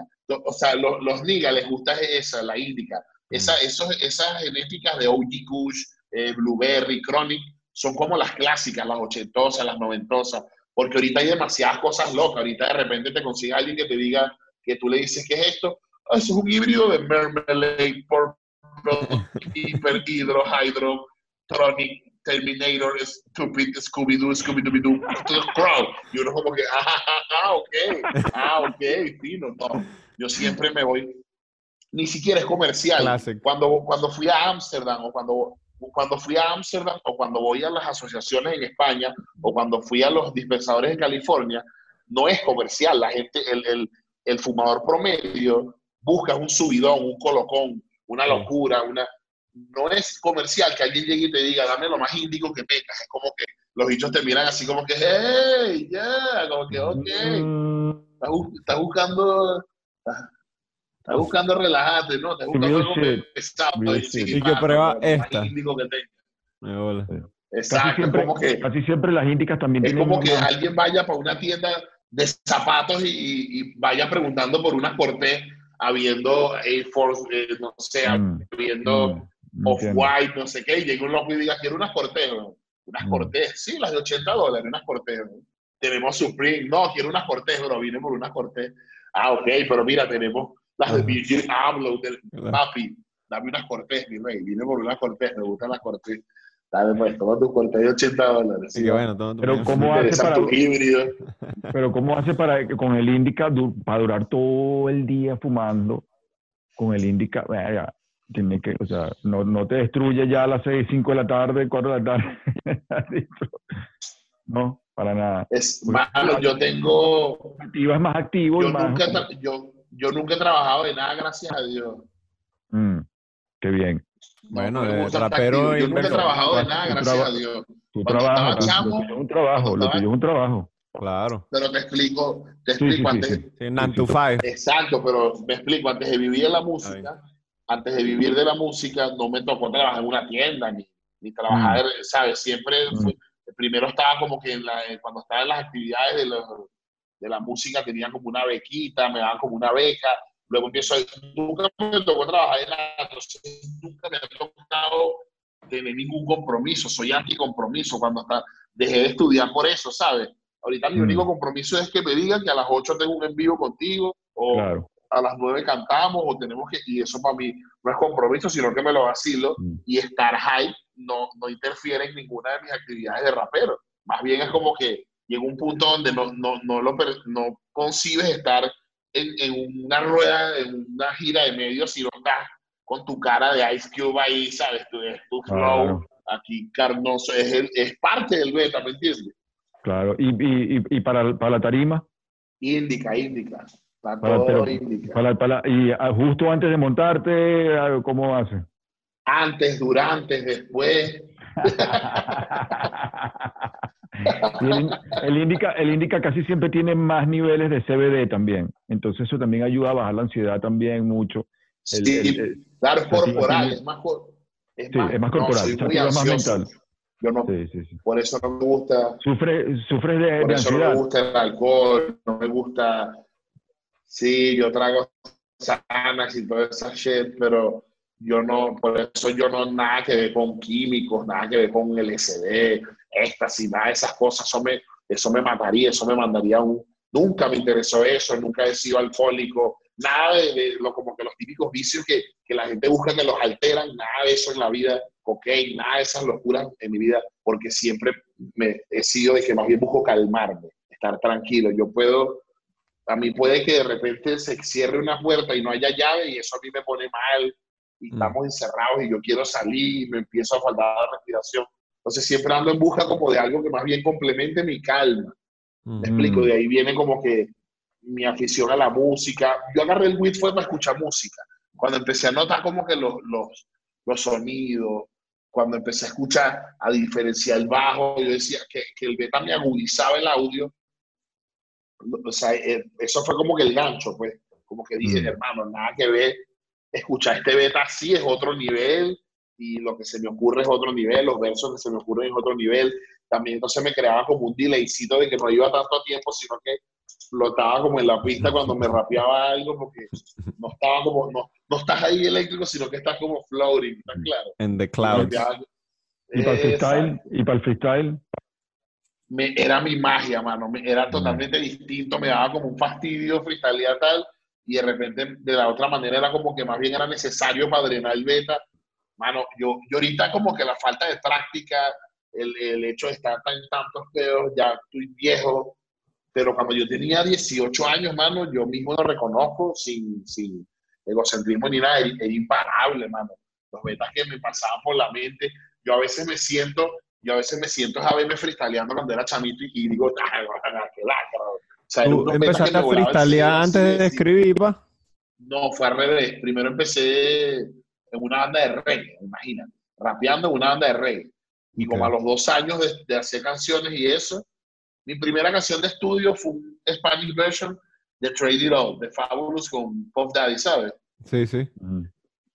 Eh, que era Trade It All, Money, Cars and Everything. Ah. Y la mía se llamaba ¿Qué voy a hacer, mi amor? No puedo vivir sin ti. Hoy, dime si te puedo hacer feliz. Voy a decirte lo que siento aquí. Yo, dime qué voy a hacer, mi amor. Burda de R&B así, porque era lo que yo veía en el, era lo que me llegaba en el Claro, ¿me lo que, lo que sonaba. Y después fui para la computadora y puse en Ares, Trade It All instrumental, DJ Club, y eso fue lo que me salió. Ni tenía idea en ese momento de que era Death Press, ni Geddy Man Pride, ni nada de eso, ni, ¿sabes? Era lo que... Entonces, primero hice temas, más bien comencé haciendo temas, ese fue mi primer Mm. tema. Después Mm. me acuerdo que hice como que un Spanish version de Lonely, de Akon, del disco, no sé si es Travel o Convict, uno de esos dos. ¿Cuál? Eh, ¿Cuál? ¿Cuál Eh, lonely, No, ese Mr. primero, el primero, el primero, el Eh, primer. Trouble, bueno, un amigo de la infancia, un amigo de la infancia que me mataron, entonces le hice como que una canción. Eh, él también quería ser como rapero y estábamos como que los dos comenzando y de repente lo mataron en una fiesta yo chamito y en esa mi segunda canción que ni siquiera era músico de, de rapero, pero mi mamá, mi mam- era un estudio que quedaba en Turnero y mi mamá me pagó mis primeras grabaciones.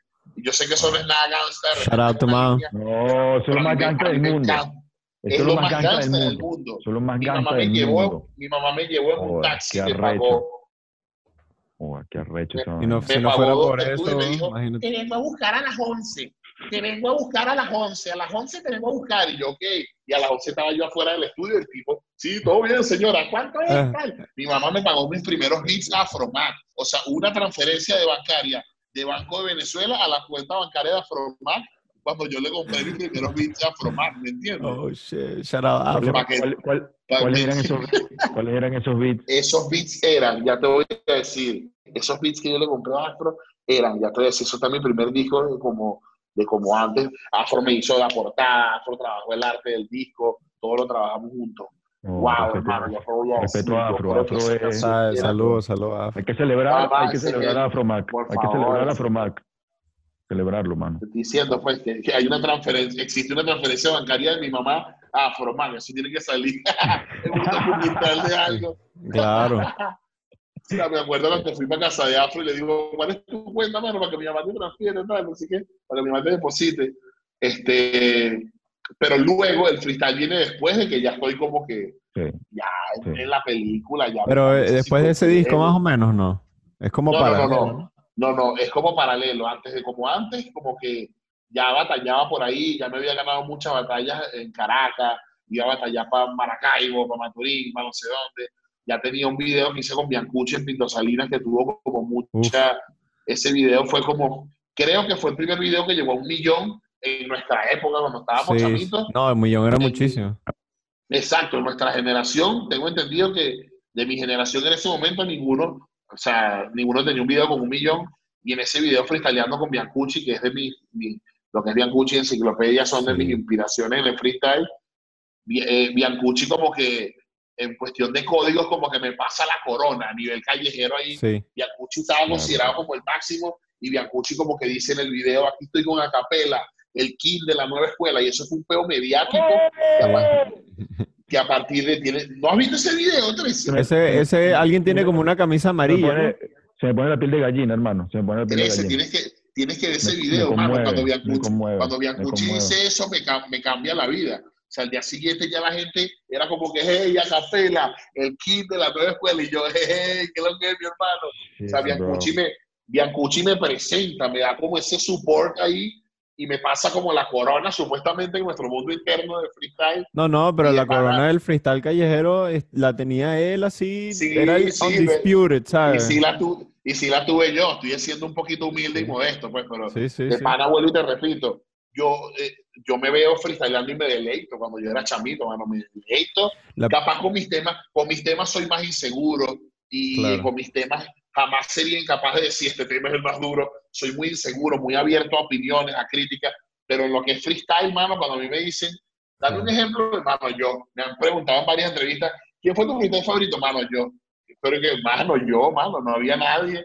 La primera vez que yo te di freestyle fue en el Knockout, weón, que fue cuando te conocí, pero obviamente estabas compitiendo y vaina. Pero yo me acuerdo que en esa época estaba trabajando full con Tyron y estaba grabando a Tyron a donde iba, pues. Pero me acuerdo cuando Avito hizo ese, o no me acuerdo quién más hizo ese evento. Creo que fue Gustavo. Avito, Avito, el Gocho Q, Gustavo. Ajá, el Gocho Q, ajá.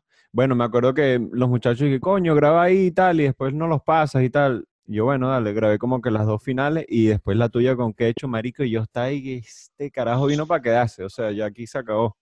Y no tenía la mejor cámara ni el mejor micrófono, pero marico, una anécdota, marico. Tengo una anécdota muy brutal de que antes de yo conocer a Khan por la música, antes de que Khan en un par de ocasiones me dijera, eh, no fino, todo está fino lo que estás haciendo, mucho antes, la primera batalla que hacía Vito, yo estudiaba con Avito en la universidad y Avito ni me dirigía la palabra. A Víctor ni me dirigía la palabra y estudiábamos, y Cani estudiaba en otra carrera, pero en la misma universidad, pero a Víctor estudiaba conmigo en mi salón. Y yo decía, que se esquive, que bolas esquive en el techo. O sea, había veces que me provocaba pararme y decirle, mano, yo soy rapero, escucha mi, mi, material, me gustaría ir para el techo, sueño con subir para el techo, mano, me encantaría ir, pero siempre fui muy, muy, muy reservado, pero yo soñaba con, con tener la atención de Avito. Cuando ocurre la batalla, ese fin de semana, al lunes que llego, o sea, habito dentro del salón y lo primero que me dijo fue, ¿qué es lo que dice mi campeón? Todo ello, y yo, háblame. Y después cuando caminaba por ahí era como que, háblate a capela, y yo, eh, vale, vale. Y me sentía como burda, de, ah, ya este bicho me... Y claro, era chamito. marico. esa batalla fue increíble, perro. Escucha, la anécdota es esta, la primera batalla que me toca subirme es con Giga, Giga del Dojo. Sí, sí. Que es el ahí ese, ese evento, ¿no? Escucha, yo creo que tú estás hablando de la, de la que es knockout por primera vez. sí, la knockout de la knockout. No, no, la, la, batalla piloto es un año antes que no se llamaba knockout. se llamó batalla, se hizo en San Jacinto ahí, entrada gratis, había como 3.000 personas. Mano, cuando me, eh, cuando me subo a, a batalla con Giga, que me estoy bajando, viene a cantar Kansu. Ah, wow, no sé si era Vida, seguro, ¿no? Y, y Tyron me dice así como que, mano, qué loqueo, ¿quién eres tú? ¿Qué, qué, qué asco, qué loco, qué, qué pasa, mano? Y yo, gracias, mano. Pero yo así como aturdido, como que, mano, que acabo de ver, ¿qué es eso? ¿Qué, qué loqueo? Y yo, gracias, mano. Y eso, no, eso me recargó las pilas y el resto de la batalla, guas, guas, guas. Degollando cada vez. Fuera de fuera chinazo. ¿Y tú llegaste, ¿y tú llegaste a, a, estar en los próceres o es algo eh, no, no, yo, yo llegué a los dos caminos. Pero, pero esas son las leyendas que te digo que el día que te conozca te voy a preguntar si, cuéntame, 13, ¿cómo eran los próceres? ¿Sabes? Es que, es que eso es lo que hablaba, o sea, lo de los próceres fue algo que se creó solo, que se, que se generó de manera natural, orgánica y que luego pasó a ser lo que, ya lo que ustedes hablan de las batallas y luego pasó eh, de los gallos y todo eso, Red Bull, pero antes eran los próceres en un círculo que eran eran, yo recuerdo, eran tres, cuatro, y, y ahí de ahí. Yo encantado. Yo vi los videos en el documental de Venezuela Subterránea y unas tomas, ¿no? De cuando estaban ahí sentados. Sí, en los próceres. Ahí, entonces era ahí o, Altamira, o la Plaza Altamira. La Plaza Altamira era un poco más skater y los próceres eran un poco más rapper, pero era como que una comunidad que había ahí, que, donde comenzó todo eso. ¿Y qué estudiaste en la universidad? Que, que quiero saber. Comunicación social, hermano. Mm, ¿Y te graduaste o cómo fue? No, no, tuve un hijo. Fue lo mejor que me pude pasar en la vida porque tuve el niño, me separo, me dejo a la universidad y me acuerdo que mis dos, ya yo tenía el primer disco como antes, ya yo tenía conciertos, ya yo había ido a Perú, a un festival con Randy Acosta, con Ariana Puello, a un festival con Rapsus Clay, pero no tenía, no estaba organizado en absoluto, no tenía un manager. En ese festival me, me prometieron mil dólares y terminé llegando a Venezuela con 400. Todo eso que tiene que pasar rapero cuando te estafan la primera vez. Siempre, siempre. Entonces, eh, cuando el niño, cuando tengo el niño que sale, eh, la mamá del niño sale en estado, que me toca como esa encrucijada, mis únicos amigos adultos son, y serios son Kiko y K12. Ah, pues Kiko y eh, Jack Russell, Kabubi.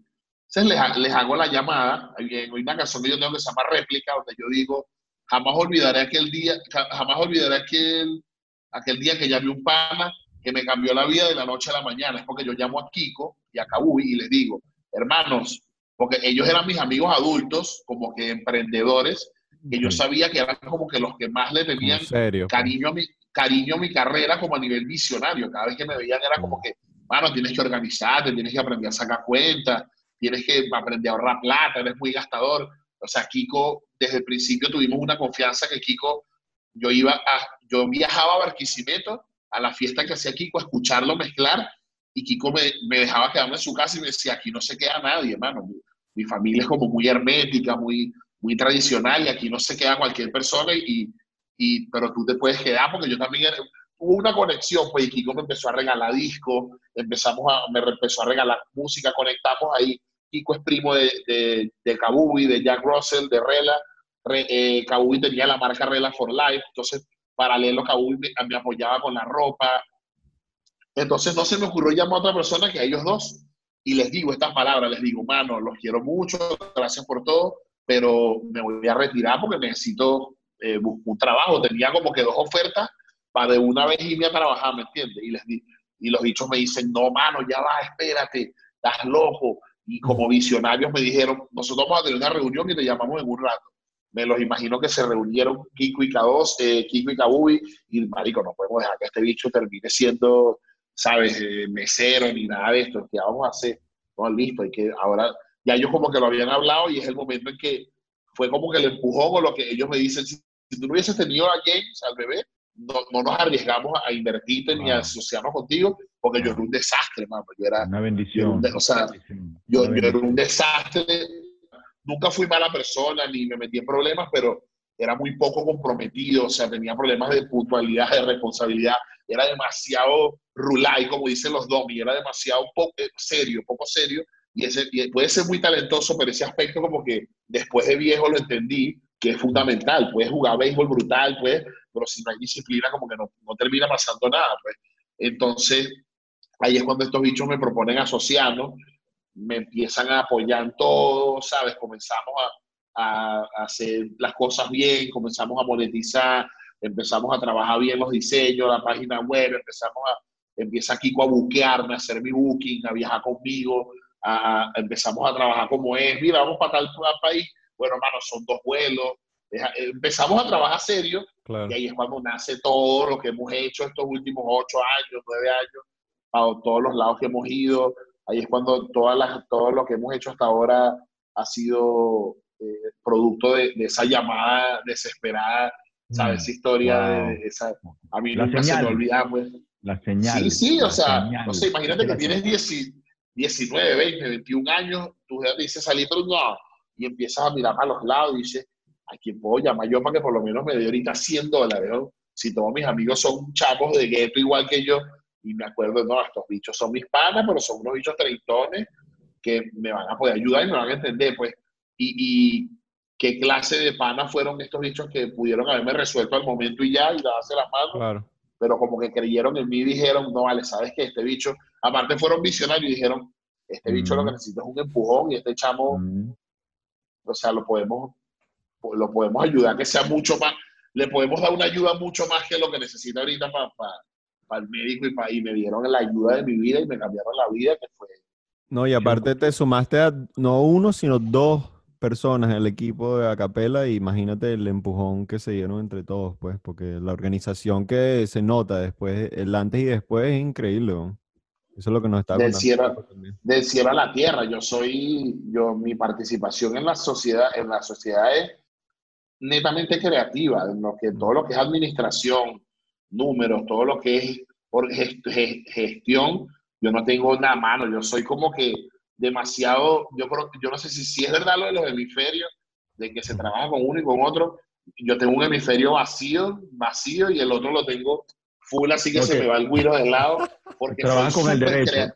Trabaja con el derecho. creativo, demasiado creativo, mano, inexplicablemente creativo, pero soy demasiado bruto para los números, o sea, no, no, no me gusta escuchar. Cuando la gente empieza a decirme, mira, vamos a sacar cuenta que el porcentaje, yo empiezo como que, ah, no, mano, no me hables de alérgico. porcentaje, no me- Alérgico. duele la, me duele la cabeza, no me hables de, ¿sabes? El único número que quieres es el cheque cuando te deposita, más nada. Obvio, me- me- eh, yo sé cuánto tengo en la cuenta y cuánto me debitan, o, eso sí, pues en números redondos, pero soy malo para sentarme, igual que tampoco me gusta este, tanta latosidad de que nos sentemos ahorita y empieces, bueno, Pedro, eh, lo que queremos ahorita prácticamente, básicamente, es indagar un poco en todos estos aspectos que han sido fundamentales para el proceso creativo de todo lo que ha sido People. No me gusta, o sea, también es como que llega un punto que, mano, al Para grano, un manager. es que- Ese, ese personaje está bien de pinga, ¿viste?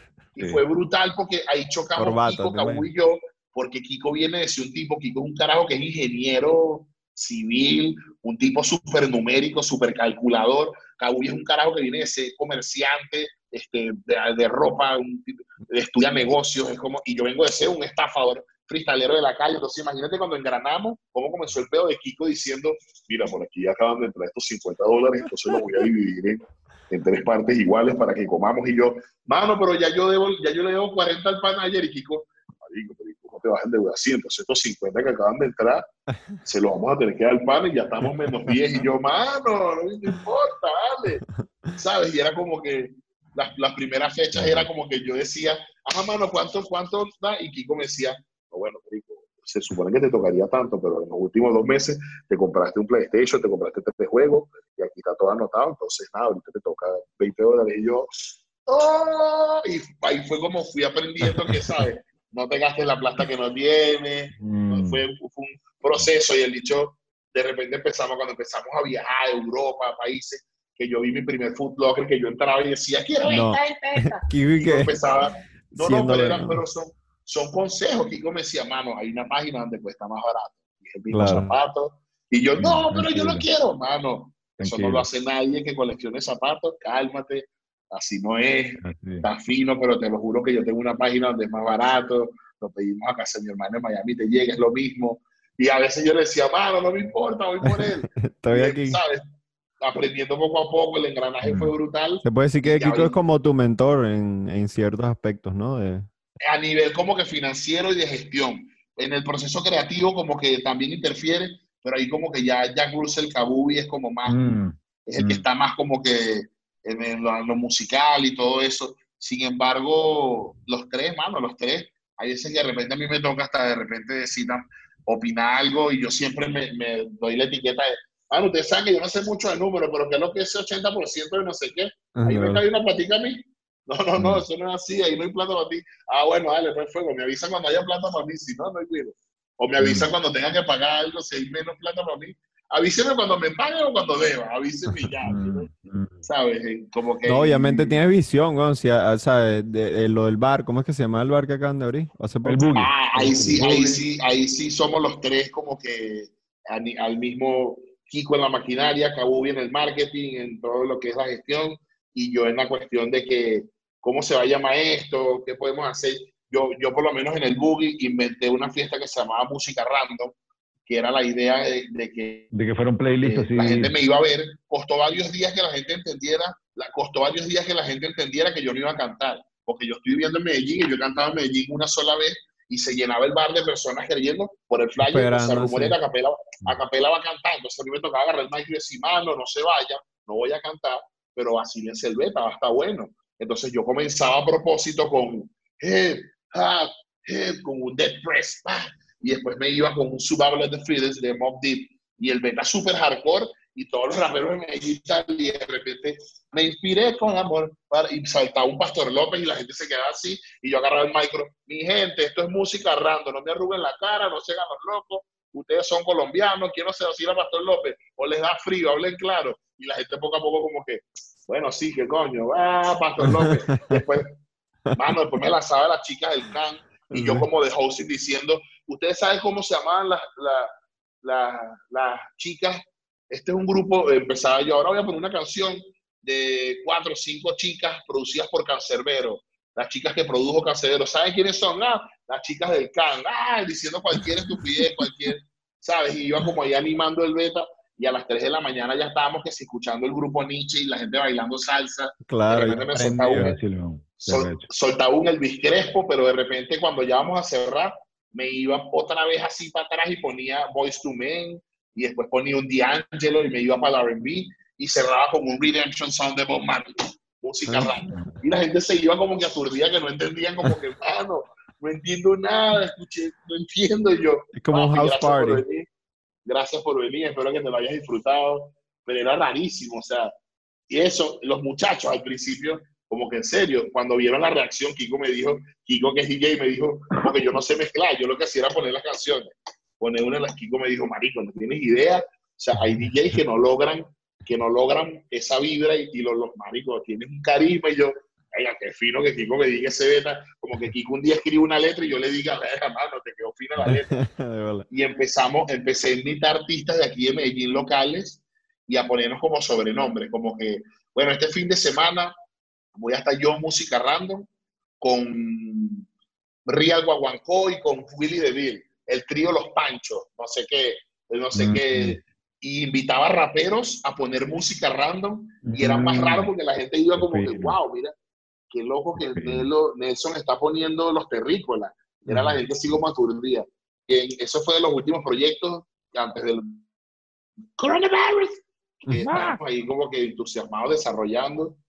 Mm. Yo lo consideraba como que el comienzo de una nueva era, ¿sabes?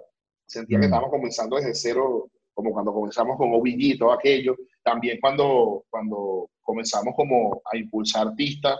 Eso que te el añito, los dos añitos que tuvimos con, con Software Trainer también fue una experiencia brutal porque eh, éramos principiantes y, y nada, para nadie es sorpresa que los hermanos son talentosísimos y todo lo que han hecho lo han logrado con su esfuerzo, pero ese añito de comienzo, ese impulso, eso no fue ni yo, eso fue Kiko y, y Kabubi a nivel administrativo, a nivel de gestión, a nivel de, exacto, yo de repente yo lo que hice fue escucharlos y presentárselo a ellos y decirle, mano, estos chamitos, yo quiero, mm. yo quiero como que apoyar a alguien, yo quiero impulsar a un artista, estos chamitos me encantan. Me, se los presento a ellos y ahí cuando ellos, cuando se deciden y empezamos con el beta, sea, fue brutal, hermano, eso también fue una experiencia muy brutal. Ya después que pasó, como que ahorita como que estamos de repente, no vamos tan pendientes de eso, pero sentimos que aprendimos, es como que, bueno, el día que me tocó hacer tal cosa me salió bien, ya sé que no estoy tan... Mm. El día que, que, me vuelvo a enamorar de un proyecto, ya sé que se lo presento a Higo y Kaú y que tenemos las herramientas eh, humildemente como para más o menos sacar para adelante un proyecto de alguien, ¿sabes? Eso fue una no, porque, etapa bien fin. No, y además que al, al, al darle ese impulso a, a, Soto y a Trainer, este, abrieron puertas a una nueva generación, abrieron puertas a su carrera, o sea, fue como ese pequeño impulso para ellos, es, fue el todo, fue, el, fue lo que tú dices antes cuando... Mira, a mí, no me gusta, a mí no me gusta ese discurso, de texto cuando los artistas eh, viejos se ponen a, a, como a pedir, a pedir reconocimiento, a mí me, el reconocimiento creo que lo tienen que dar terceras personas y uno se queda callado. No me gusta de esto cuando de repente escucho a Arcángel diciendo es porque antes nosotros y ahorita los nuevos, o cuando te estoy poniendo un ejemplo, cuando de repente veo a Tempo diciendo porque yo, o sea, los nuevos son los nuevos, los viejos son los viejos, y yo de repente no me ando adornando, pero sí, tienes razón, no hay que tapar el sol con un dedo.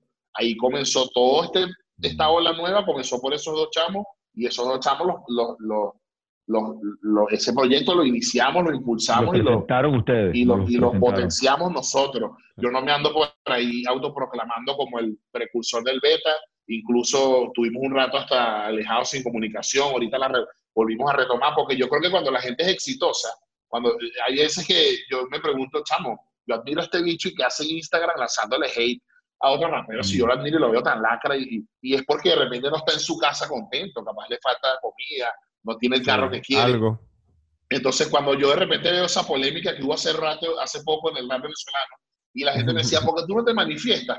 Mano, porque yo estoy aquí en mi sala con un televisor de 70 pulgadas jugando Play 4 en línea, capaz si tuvieran una lucha, tuviera un dolor con algún rapero o que esa inseguridad me produjera agarrar el teléfono y empezar, porque yo comencé en el 2012, pero como no me interesa porque estoy bien, estoy súper tranquilo, entonces creo que eso hizo el éxito de los panas y el mío paralelo, hizo que llegáramos a un punto que nos escribimos así como que, mano, que lo que, todo bien, vale, borra, lo de eres tú, yo soy yo, no hay guiro, cero rencor y ahorita todo fino.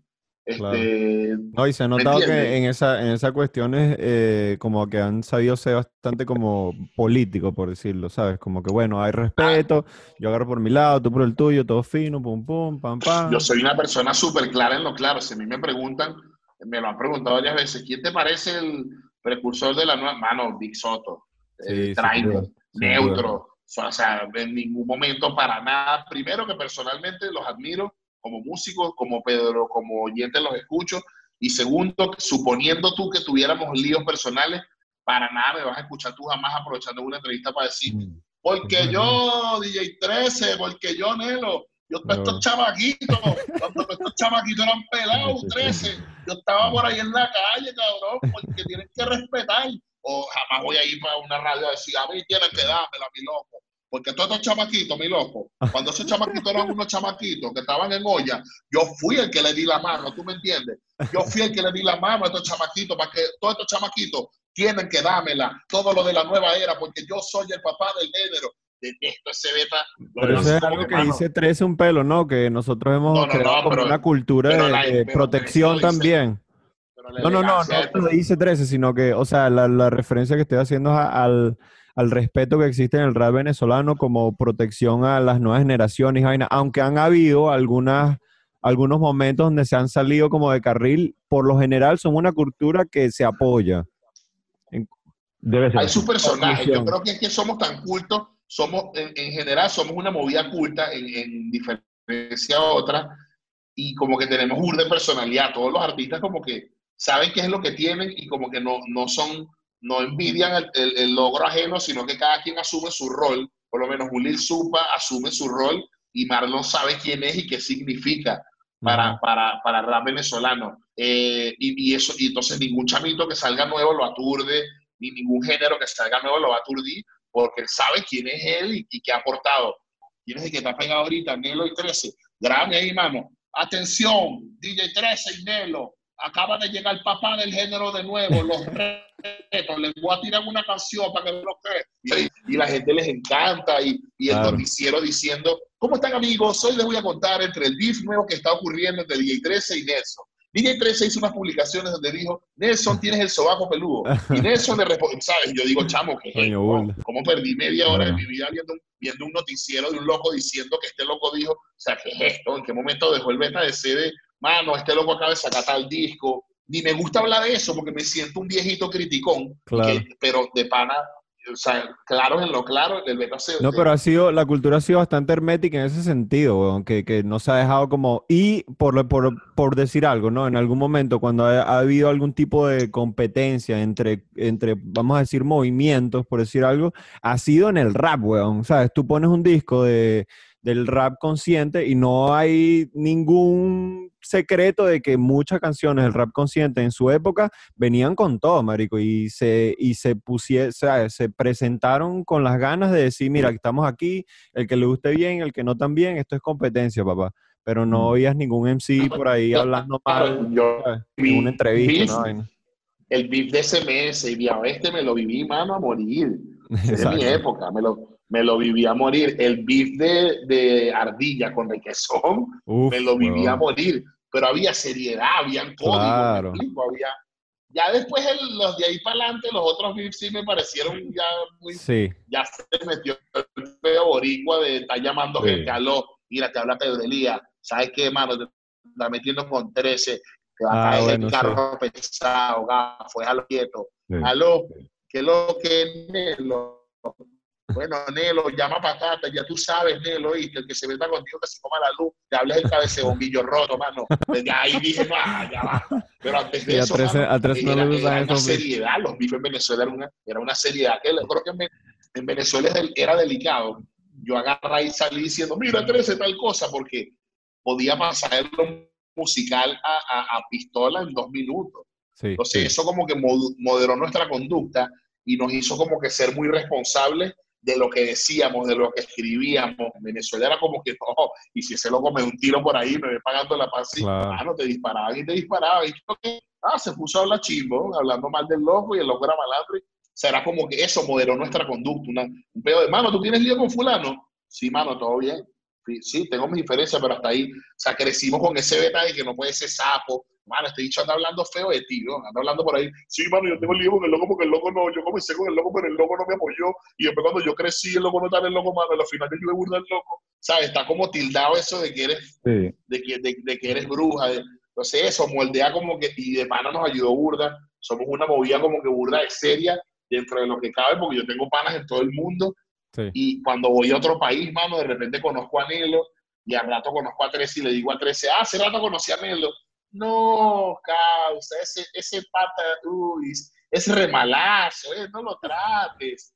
Ese, Mm. ese pata contamina la cultura, ¿eh? Yo te recomiendo que no lo trates. Y tú como, chamo, como el, el director de videos más brutales, como el productor de, de rap más brutal me está hablando feo del director de videos más brutales y al rato Mm. conozco otro loco y me dice, 13, no, pata, ese man es remalazo, no lo trates. Y todo el mundo se tira entre todo el mundo, pero el día del concierto están todos tomándose fotos en el camerino ¿qué juntos. tal? Y yo Ajá. decía, mano, esto en, Venezuela, esto en Venezuela no existe, mano. Claro. La esta hipocresía, el que no se trata, no se trata, No se malandrean, se- ¿me entiendes? Sí, Entonces, sí. es un beta cultural. ¿no? Eh, la- el, el ser venezolano influye burda en el beta. Sí, no, y el, eh, eh, es que simplemente el hecho de, de haber compartido con o sea, a, ver, a mí- no me gusta eso de hablar de hablar de, de- un ex compañero, nunca jamás me verán hablando mal de un ex compañero, porque es que haya pasado lo que haya pasado, las vivencias y lo que construimos y lo que logramos juntos y el, regresando de los conciertos en la van emocionado eh, a las 5 de la mañana, momentos maravillosos, bellísimos todo- no, o sea, no hay nada malo que pueda superar todas las cosas maravillosas que vivimos y que compartimos y que logramos juntos. Así que, o sea, lo malo o las diferencias que como las podemos tener todos, no valen ni pesan lo que pesa el aporte cultural que, que hemos logrado juntos como compañeros. Entonces, por eso es que jamás me, me- jamás me verán a mí hablar mal de alguien en ese sentido so- menos de un compañero con el cual compartí, con el cual me ayudó, me dio la mano, me ayudó en mo- momentos difíciles, eh, jamás, jamás. Entonces me, me parece que es como que es como sería una falta de respeto a la cultura de cierta manera también. A la que estamos construyendo, a la que estamos construyendo, a la que te ayudó a construir a ti, cuando tú vi- viniste como en un momento difícil y te dieron la mano la misma cultura, porque no fue nada, ni el mainstream, ni disqueras grandes, ni nada, era la misma cultura que nos, nos apoyó y sería como faltar el respeto un poco a eso. Igual a mí pasé me molesta cuesta burda. Yo nunca he peleado en mi vida, ¿estás claro? Nunca he Mm. peleado en mi vida, nunca me entraba a, a coñazo con nadie. En mis 28 años de edad jamás. O sea, y, y pateé calle, inventé y me metí en sitios y jamás me tocó. O sea, imagínate, el do- primero el don del verbo que tengo, lo carismático que soy y lo estafador que soy. Par de veces estuve a punto y me tocó así como que, mano, ¿qué es lo que, mano? No, sí, carajo.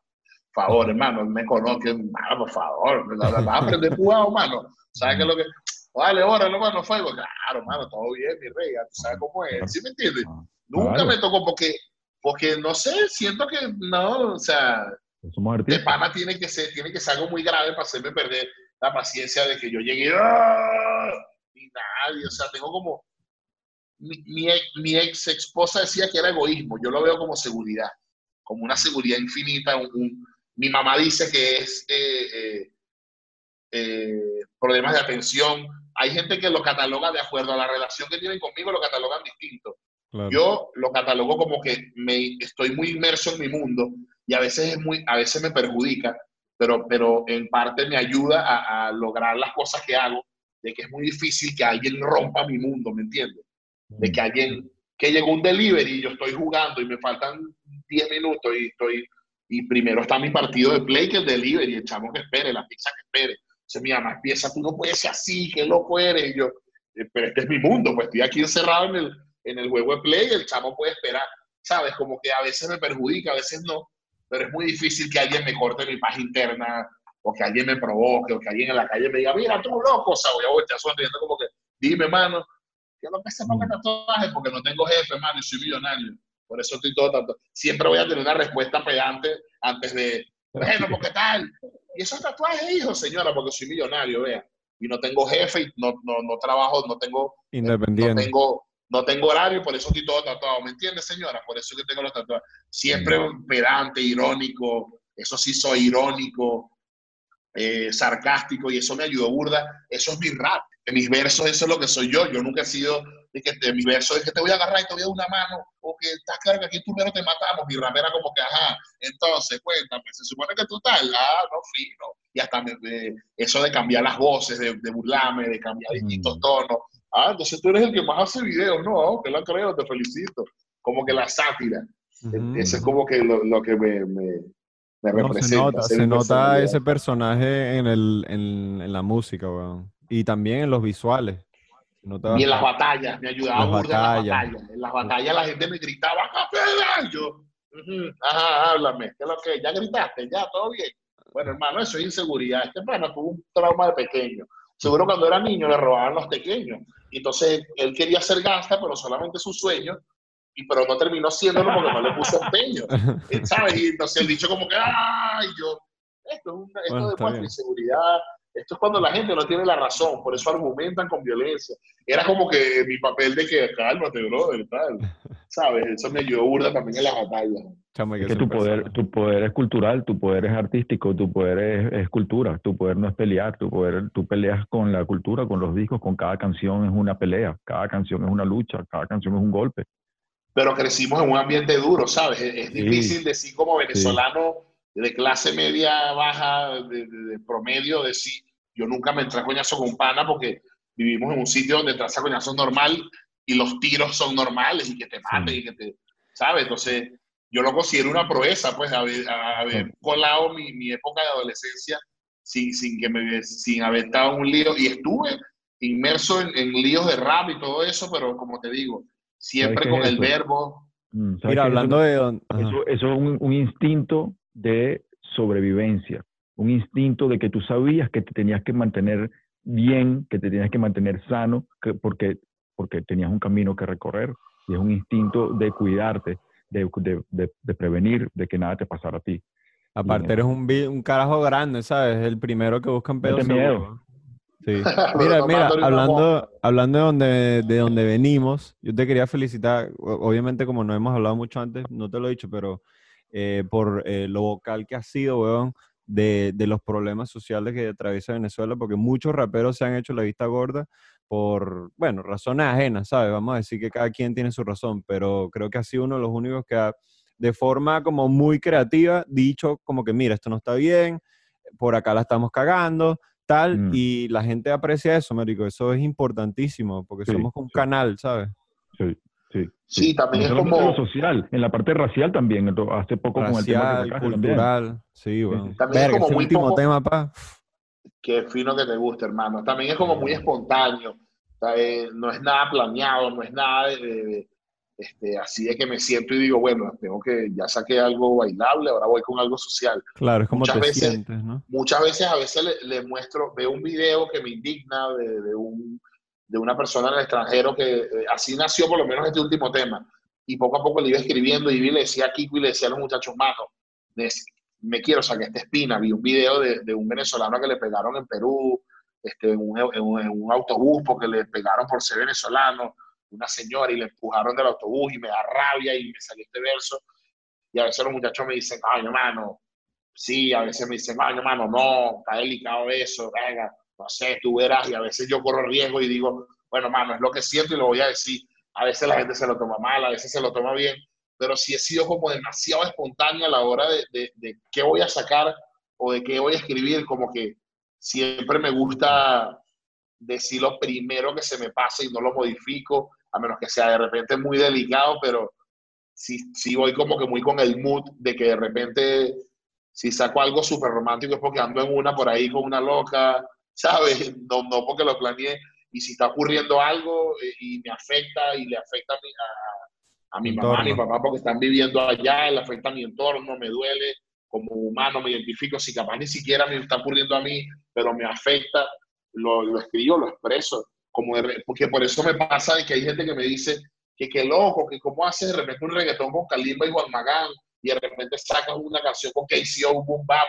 Mano, porque yo ando, ese es mi mood.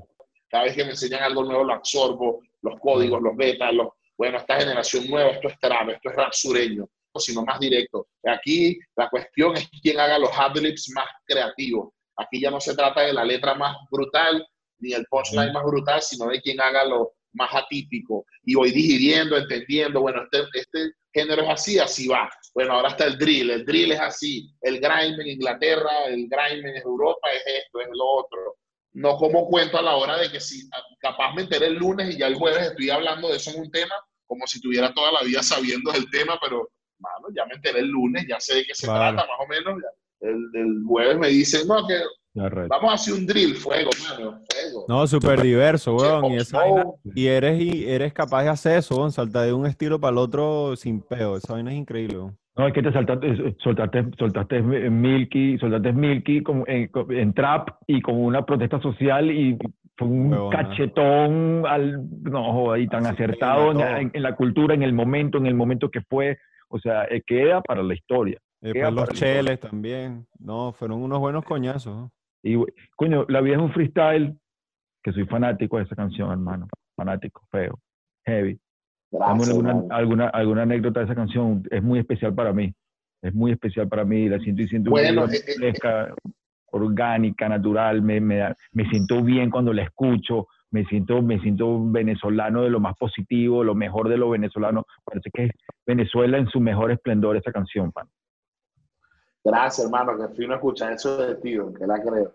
Este, la vida es un freestyle, esa transición donde estoy como que dejando esa vida que te digo de fristalero callejero por ahí, ya nació mi bebé, y es como una canción de aliento, ¿sabes? Como que le estoy dando un aliento a los demás panas fristaleros que comían pan con mortadela y refresco conmigo, como resumiéndotelo todo, de que como organización sí se puede, que la vida es un freestyle, pero y que día a día uno se inventa, pero que llega un punto que puedes lograr el freestyle perfecto, a pesar de que es improvisado, eh, a pesar de que hay eh, calamidades y uno está en la calle como que con, con dedicación y, estaba yo como comenzando a estabilizarme, a vivir chévere, me acaba de ir para Barquisimeto con Kiko, con Kabubi, este, esa canción es como muy de mi época cuando me, me, mamaba los discos de Tupac así a morir, tiene como ese discurso, esa narrativa como, como de, influencia de Tupac, de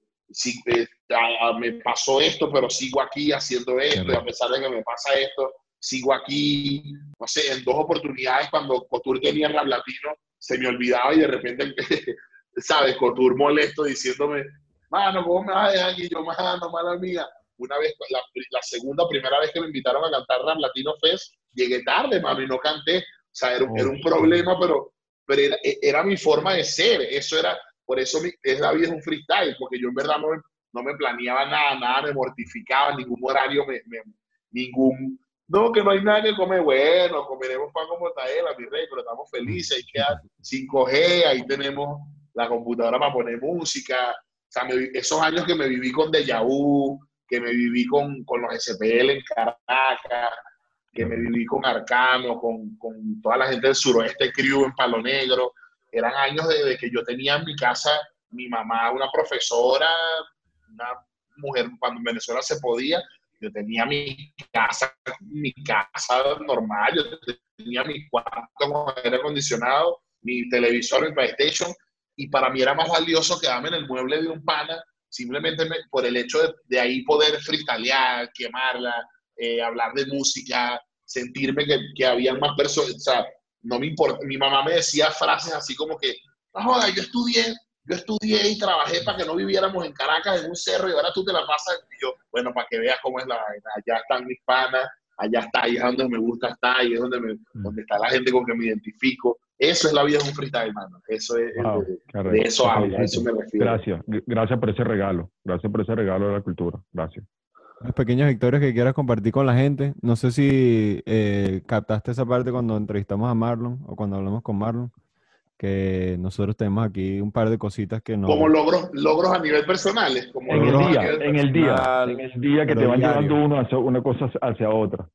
Bueno, yo tengo, yo estoy librando como que una batalla con la ansiedad, bandera, con los ataques de pánico y nada, cada vez, o sea, al principio eran, eh, al principio era algo que me agobiaba y me estaba interfiriendo en mi vida y creo que cada vez poco a poco como que me estoy conociendo, me ha servido para dejar cosas que me hacían daño. Uno a veces tiene que tocar fondo, ¿sabes? Y nada, cada vez como que voy superándola, cada vez voy, a día a día como que logro este, controlarme más, ya me conozco mi cuerpo.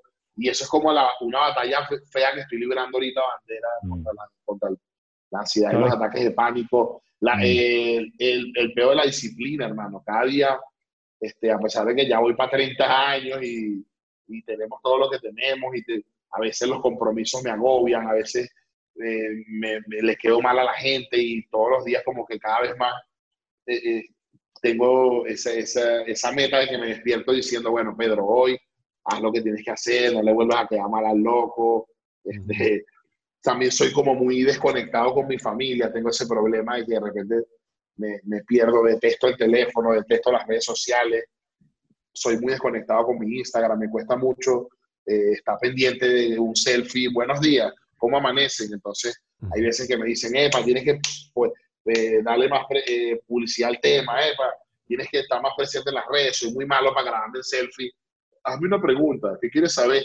Entonces soy muy malo de repente para estar metido en el WhatsApp y de repente hay cosas que no son tan serias, pero eso mismo implica que tengo seis meses sin hablar con una tía que es especial, con primos, Mm, tíos mm. que, que mi mamá me tiene que regañar, me siente y me dice, epa, eh, tu tío que, da- que me crió, que me, que me ayudó, por favor, para que le mandes un mensaje porque me aíslo, Mm. me aíslo burda y, y a veces sin querer hiero a las personas que me rodean porque me aíslo en mi mundo y, y entonces cada vez siento que he mejorado como persona. Todos esos aspectos que te digo, este, en Mm. esta cuarentena, en este, en este pedo de la soledad, el encierro, esas creo que son los que me referiste, han sido mis pequeñas victorias, mi, mi batalla Claro. la ansiedad, Reflexión. más en contacto con mi familia, me ha dado tiempo como de, de dedicarle más a los, a los, a los compromisos, de cuidarme Mm. más un poquito la salud, de comer un poco mejor, porque si son metas que en el fondo yo sé que están mal, pero soy muy antiparabólico y ¿sabes? Mm. a veces le doy rulay y sigo, a veces vuelvo a ser Pedro de la vida, es un freestyle y le doy, le doy para adelante y, y a veces me llevo por delante a gente, a gente que le importa. pues. Sabes que me, me han dicho una- para los ataques de pánico muchas veces pues, que puede ayudar. eh, me han dicho que es un truco muy rápido que puede ayudar es eh, ubicar em, cosas del mismo color en tu alrededor. Cuando tengas, cuando te sientas así, cuando te sientas que la ansiedad sube, busca seis cosas, diez cosas azules, de, de- de diez cosas verdes y empiezas a ubicar. Y en el momento que estás ubicando, eso te va a ayudar un poco eh, eh, a, a- a como que a, a salir y como que a salir de ese, de ese momento tan, tan difícil. Prueba para ver, a veces funciona, no sé. Wow, nu- nu- nunca, había, no, nunca había escuchado eso. Y el, y el CBD también, el CBD, las gotas de CBD también son muy buenas para eso. Ajá, Mira. A la mano lo tengo siempre. ¡Oh, my God! Oh, my God. Qué bien, A la- qué bien. A la mano lo tengo siempre, ¿Cocina? siempre tengo car- lo tengo en, lo tengo en cartucho, cocino, lo tengo en extracciones, Pero digo, cocina, tú cocinas, en- en- cocina. no, no, no, no, no, no, no sé cocinar. Ah, porque coño, yo hice No. un programa, de- un programa Pero- de cocina ahorita, un programa de cocina en cuarentena ahorita, de, de acapela sería, no, un palazo. Pero, pero como bandera, como bandera, eso sí te puedo ayudar, porque era como que cocinen en el delta. Qué bien, qué bien. ¿Y, mi- y- y, mm, Tasting. eh, meditas, algo así? Me- ¿Practicas meditación, algún tipo de...? Sí, sí, eso es lo que me ha ayudado burda, mano. A eso me refiero con lo que me tocó aprender. Al principio era Mm. como muy incrédulo y, y por cualquier ataque terminaba en urgencia y los doctores me miraban así como, bueno, te voy a dar una pastilla, cálmate y ya, anda a dormir. Y yo, no, pero me voy a morir. Bueno, tienes que entender que no te vas a morir, te toca respirar y ya. Y Ahí vas al hospital y todo. que, ¿Con qué facilidad? Sí, mano, cuando, cuando desconocí el beta, yo decía, ¿con qué facilidad me dice que respire y ya? Hasta que una vez dije, voy a intentar lo que me han dicho los últimos 30 médicos. Me voy a Ah. quedar aquí, voy a respirar y ya. Y poco a poco comencé y dije, venga, sí, bueno, respirando y ya se me calma, qué loco, ¿sabes? Entonces me toca, este, de repente, sí, se resbaló el teléfono, de repente la música, hermano, eh, eh, a mí, a mí la música en mi entorno me influye tanto que a mí me gusta de todo, pues, pero de repente, mano, de repente estoy en un sitio donde hay mucha gente, la puerta está cerrada, están hablando muy duro y para más ñapa ponen eh, Corn, Blind. Sí, una vaina aturdida ahí. Are you ready? Y, y, me da, mano, me da la ansiedad y digo, uy, no, mano, vale volumen. Entonces, me pasa totalmente al revés. Me pasa que hubo una época que cuando me daban los ataques, hay una canción que se llama Red Bone de Childish Gambino. Mm. ¿Sabes cuál es? Mm, verga, no, pero me imagino Childish Gambino ya este, tiene un estilo muy Mano, es una canción súper lenta, mano, y el loco mm. es como una, mano, una, es LCD, y la canción me relajaba, hermano, y entonces me iba como que cuando sabía que tenía ansiedad, me ponía a escuchar como que canción, eh, eh, José Luis Perales, ¿y cómo es él? ¿En qué lugar se enamoró de ti? Pregúntale, ¿a qué dedica el tiempo libre? ¿Sabes? Y eso me, y nada que ni pendiente de escuchar en ese momento Post Malone, sino que me pongo a escuchar un metal tranquilo, una llanera para acordarme cuando mi papá me llevaba claro, y la música, y me ayuda burda la música, mano. Ah, me pongo los audífonos, empiezo a respirar, escucho una llanera, José Luis Perales, después me lanzo un, eh, no sé, una, un bossa nova y como que me calmo. Pero de repente, si estoy en una barbería, me están preguntando muchas cosas, mano, ¿y, qué es lo que mano? No sé qué. yo, sí, mano, ajá. Sí, ese tema sale el domingo, mano. En un punto que, mano, sin asco le digo a la gente, sin asco me ha tocado decirle a la gente, mano, ya voy a salir un momento. ¿Qué pasó? Mano, me falta la respiración, es que yo sufro ansiedad y me, me, tienes aturdido, mi rey, el chavo me tiene aturdido, la señora me tiene aturdido, voy a salir un pelo y la gente se queda como que apenada y después vuelvo sonriendo tranquilo. ¿Qué es lo que? ¿Todo bien? ¿Te sientes bien? Sí, sí, sí, en un ratico. Necesitaba un momentico que, me, que, que te callaras un poco, ¿sabes? Un momentico. Eso de la respiración es importante, porque controlas como el ritmo cardíaco. Claro, es la, el secreto para todo. La respiración es el secreto más antiguo y el que menos le hemos parado bola. El que menos uno le para. Ahí voy, ahí voy poco a poco controlándolo. Lo que sí me da risa es que me han dado ataques. La última vez que gané en Venezuela en, el, en un festival con Marlon, me dio un ataque de pánico, hermano, que tenía el pecho trancado, que pensábamos que era neumonía. Me llevaron a un médico, no sé qué. Y justamente cuando me tocaba cantar, me paré, me puse la camisa, canté como nunca terminé el show y me volví a sentir mal y me acuerdo que le dije a Kiko, es psicológico, mano, no es neumonía. Pero ¿por qué? Mano, porque acabo de cantar un show de, de, de 20 canciones como si no tuviera nada, se me olvidó totalmente que tenía el pecho trancado, no me faltó el aire nunca. Y ahorita que vuelvo al cuarto, que terminó todo, ahora me siento mal otra vez, no es neumonía. es psicológico, te lo juro que sí, porque yo, eso es lo que te digo, que yo mismo empezaba a conocerme mi cuerpo una neumonía es neumonía, mi rey. Te montes a cantar. no respiras ni este, nada. No respiras ni que nada, pero ¿cómo es eso que te estás ahogando y de repente te subes? ¿Qué es lo que dice mi gente? ¡Ah! Y salta y aquella adrenalina terminó el show y otra vez. ¡ah! ¡Ay, mano! ¿Sabes? Yo mismo dije, ay, Pedro, ya, acuéstate a dormir, ya cantaste, ya. la, la mente es una vaina muy arrecha demasiado brutal. Es una vaina muy arrecha, hay que saber controlarla y hay que saber sobre todo otra, otra cosa con la Otra cosa con la que la mal descargué fue con la música y tengo, debo tener como 10 temas cuando estaba en mi peor época de ansiedad que después no vieron la luz porque cuando los escuché dije, wow, qué oscuro, weón. O sea, mm. ese no soy yo. La gente me dice, yo no hago alarde de mis betas, yo no hago lights donde diga, mi gente, estoy teniendo problemas de ansiedad. Hay gente que ni sabrá, pensará que todo el día ando comiendo hamburguesas feliz entonces salgo con un tema de eso y la gente como que, pero no me gusta, ese no eres, ese no eres tú, estás demasiado influenciado por Lil Peep y ni te imaginas que es una, te está gritando es el verdadero Pedro, claro. Pedro no es a capela, te está gritando es el verdadero Pedro ser humano que está pasando por unos betas y, los descargaba en letras y son canciones que ahorita después que todo está mejor las escuchamos y decimos, no, esto está, esto está demasiado loco y depresivo, así que no, no, mano, no la sacamos, ¿verdad? Sí, mejor no, tal. Porque lo agarré como de, de, de, desahogo, pero, mano, canciones muy oscuras, por lo menos. Hay unas que sí salieron, no sé si vieron una donde asesino un poco de gente en una escuela. Sí, sí.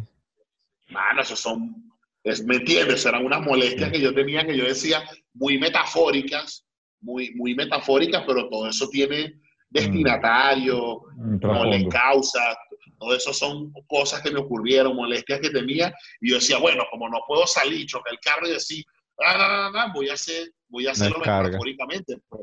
Y decía, ¿qué me provoca cuando esto me pasó? Me provoca agarrar una bicha darle un poco, tirar un poco de gente. Eso es lo que voy a plasmar en el video para que no sea tan garetable. Y sin embargo, mucha gente sensible es como que, marico, ¿qué es eso? Y yo, mano, eso, eso- eso es lo que me provoca a mí Claro. diario cuando la gente me choca el carro, mano. Y cuando Mm. eso pasa en esos colegios en Estados Unidos, son los gorditos nerd como yo los que arman la plomazón. Lo que pasa es que son Que blancos. se cansan de que les hagan bullying. Si uno no externaliza, sino que te guardas y te guardas y te guardas y te Mm. guardas, llega un punto que explotas y ¡ah! Brrr. Entonces, como que. No, este Ya, ya me contó mejor, ya cuando estaban haciendo del video, sí, sí. que le diste la, la idea esa de- del, ¿sabes? El carajo armado y vaina en un colegio y tal. Y Jack López, que mierda, marico, el concepto era muy loco, pero me encantó y vaina, porque ese bicho también le, le encanta Tarantino y vaina. Entonces parece que ahí se, se unieron las ideas. Y Ana López me dice, parce, a mí me dan demasiado presupuesto artistas X comercialísimos, parce, y me piden lo mismo, un carro, 20 jevas buenísimas, un foto con luces, uy, parce, y se malgasta ese dinero, uy, parce, y, que- y poder hacer estas cosas contigo, y, y, o sea, a él le encanta, ese bicho Sí, hace sí. videos con gente más lacra, con más hype, con gente, pero, pero le encanta como que, que conmigo tiene esa libertad. Cuando yo le dije, mano, ¿sabes qué quiero? Quiero una bicha de verdad, porque la pistola es de verdad la del video, ¿viste? Ah, wow, no sabía. Es de verdad. eh, Wow. Conseguimos el permiso para poderla usar como utilería, ¿me explico? Claro. Eh, como un permiso, como que, mano, y le dije, quiero entrar en una escuela y perpetrar un crimen de eso que hacen las personas cuando les hacen bullying, que están cansados, que explotan. Me siento así, mano. Le dije, tengo, tengo ahorita como que un- te- mucha gente como que, que, que, de- que quisiera contar con ellos. Veo que todo el mundo anda en lo suyo y necesito ahorita como que de gente que no está y, y exploté y quiero, me provoca como, ando como ese, ese mood, pues, y quiero, y quiero plasmarlo matando un poco de gente en la escuela. Quiero primero que salga una toma donde me hagan bullying y me hagan y me hagan molestar para que se justifique luego el crimen. Y el bicho Claro. se quedó así como que es que, y tenemos otro video, mano, este, como ya en la parte negro. sentimental, ese donde mato una jeva y la entierro, ¿me entiendes? Ya tú, ya tú sabes por dónde va la vuelta ahí y qué me habrá, y, y que, o sea, qué estaba viviendo personalmente, pero para que veas cómo lo, lo- cómo lo transmitía yo a video y a canción, Claro. el, el metal. Ya después que de repente lo superé y ya estoy más tranquilo, la escucho y digo, wow, qué oscuro puedo llegar a ser, weón, qué loco. Bueno, pero es Cuando una la- historia, weón, ¿sabes? Estás narrando una idea y un concepto. Igual es- Exacto, pero es real. es Te estoy hablando de que fueron, de que son episodios reales, ventas que me están pasando y llego y digo, bueno, entonces yo aquí lo voy a representar matando a la loca y enterrándola. Y mano, hicimos una fosa, pintamos a la loca de cadáver, ¿sabes? Bueno. Entierro a la loca, la lanzo en el hueco, está cayendo un palo de agua en blanco y negro. increíble, está Le, increíble. le echo increíble. tierra, la, le echo tierra a la loca y le voy cantando como que ¡ah! Está increíble ese concepto, me encanta. A mí me encantan esas vainas porque, me parecen como súper distintas de lo normal, ¿sabes? Y a mí me fascina ese pedo. Tengo como mi alter ego psicópata, mi alter ego psicópata. Y No, y tú no- nunca, nunca has tenido miedo de, de probar distintas cosas. En ese sentido, no te tomas en serio, que es fabuloso. Me parece importantísimo para los artistas como que no tomarse tan en serio. Y eso te da como que otra perspectiva cuando te ven como artista. Ves que como que te burlas de todo, no le paras bola a nada. Este, y eso también es, uf, eso es un sistema, también un mecanismo también de defensa buenísimo, porque nada te llega. Nada parece que te llegara, todo, lo, todo le, le- le buscas un ángulo, le buscas una vuelta, lo conviertes en tu poder, conviertes esa energía en poder, eh, la- en poder para ti y, y eso es muy efectivo y se siente en tu trabajo mucho. Me encanta de repente cuando terceras personas me dicen cosas que hago que yo no estoy consciente que hago, ¿sabes? O sea, Claro. como, No, pero sí, lo haces, co- sí, sí, o sea, por eso me encanta escuchar a alguien que me diga, no, lo que tú haces esto y esto y esto, y yo, venga, que de pana, yo hago eso, que lacra. un ¿Sabes? mini Porque- Ajá, eh, eh, muy poco Es muy- uno, sie- siempre yo estoy como que rodeado de las mismas personas, no tengo, eso de nuevas amistades como que no, no, no, también de cuando uno va creciendo, uno se va volviendo como más hermético y estoy acostumbrado a la opinión de Cabu y la de Kiko. Este, a veces mi, mi mamá se, se, ha vuelto muy, mi mamá, tengo una anécdota muy chévere, mi mamá se ha como vuelto, se ha empapado mucho, como estamos más cercanos después de grande, después mm. de la típica lucha cuando era chamito, mm. de, de, ¿sabes? De esa preocupación de que ahora, ahora mi hijo que es rapero, ¿sabes? Yo voy a dejar la universidad. Porque las mamás lo que quieren es, lo único que les preocupa y lo que quieren es que no vayas a ser un fracasado cuando crezcas, pues me explico. Uno, uno cuando está, uno lo entiende después que es papá, pero eh, no es que tu mamá esté en contra de que seas rockero que patine. Tu mamá lo que no quiere es que no tengas un futuro estable cuando crezcas. Esa es su preocupación. Entonces, mi proceso con mi mamá fue brutal porque fue evolutivo hasta el punto que hoy mi mamá está clara de todo, me llega y me dice, mira, esta última canción está fina, esta última canción está buena, esta última canción no me gustó, no me gustó esto, no me parece que lo que dijiste en el en vivo estuvo, y es mi mamá, es como que jamás en mi vida me imaginé yo diciéndole a mi mamá, mira mami, el nuevo tatuaje que me hice en la cara, y cuando yo me puse zarcillo fue un beta como que, ah, ¿sabes? mi, mi, mamá es como, o sea, yo vengo de una familia tradicional, a mí me criaron, yo no soy una familia disfuncional, a mí me, yo, tenía que entrar una hora, yo hacía caso, a mí me criaron, yo fui, no es que fui rebelde, entonces el proceso de mi cambio fue como muy, me lo fui ganando, me fui, desbloqueando cada nivel, como que bueno, la idea es que yo sea responsable, que sea alguien en la vida, bueno, aquí está este proyecto, mira, aquí estoy haciendo esto, entonces... Mm. Ahora, si me permiten, me voy a tatuar la cara y la barriga. Mm. bueno, la idea es que haga esto, que haga lo otro.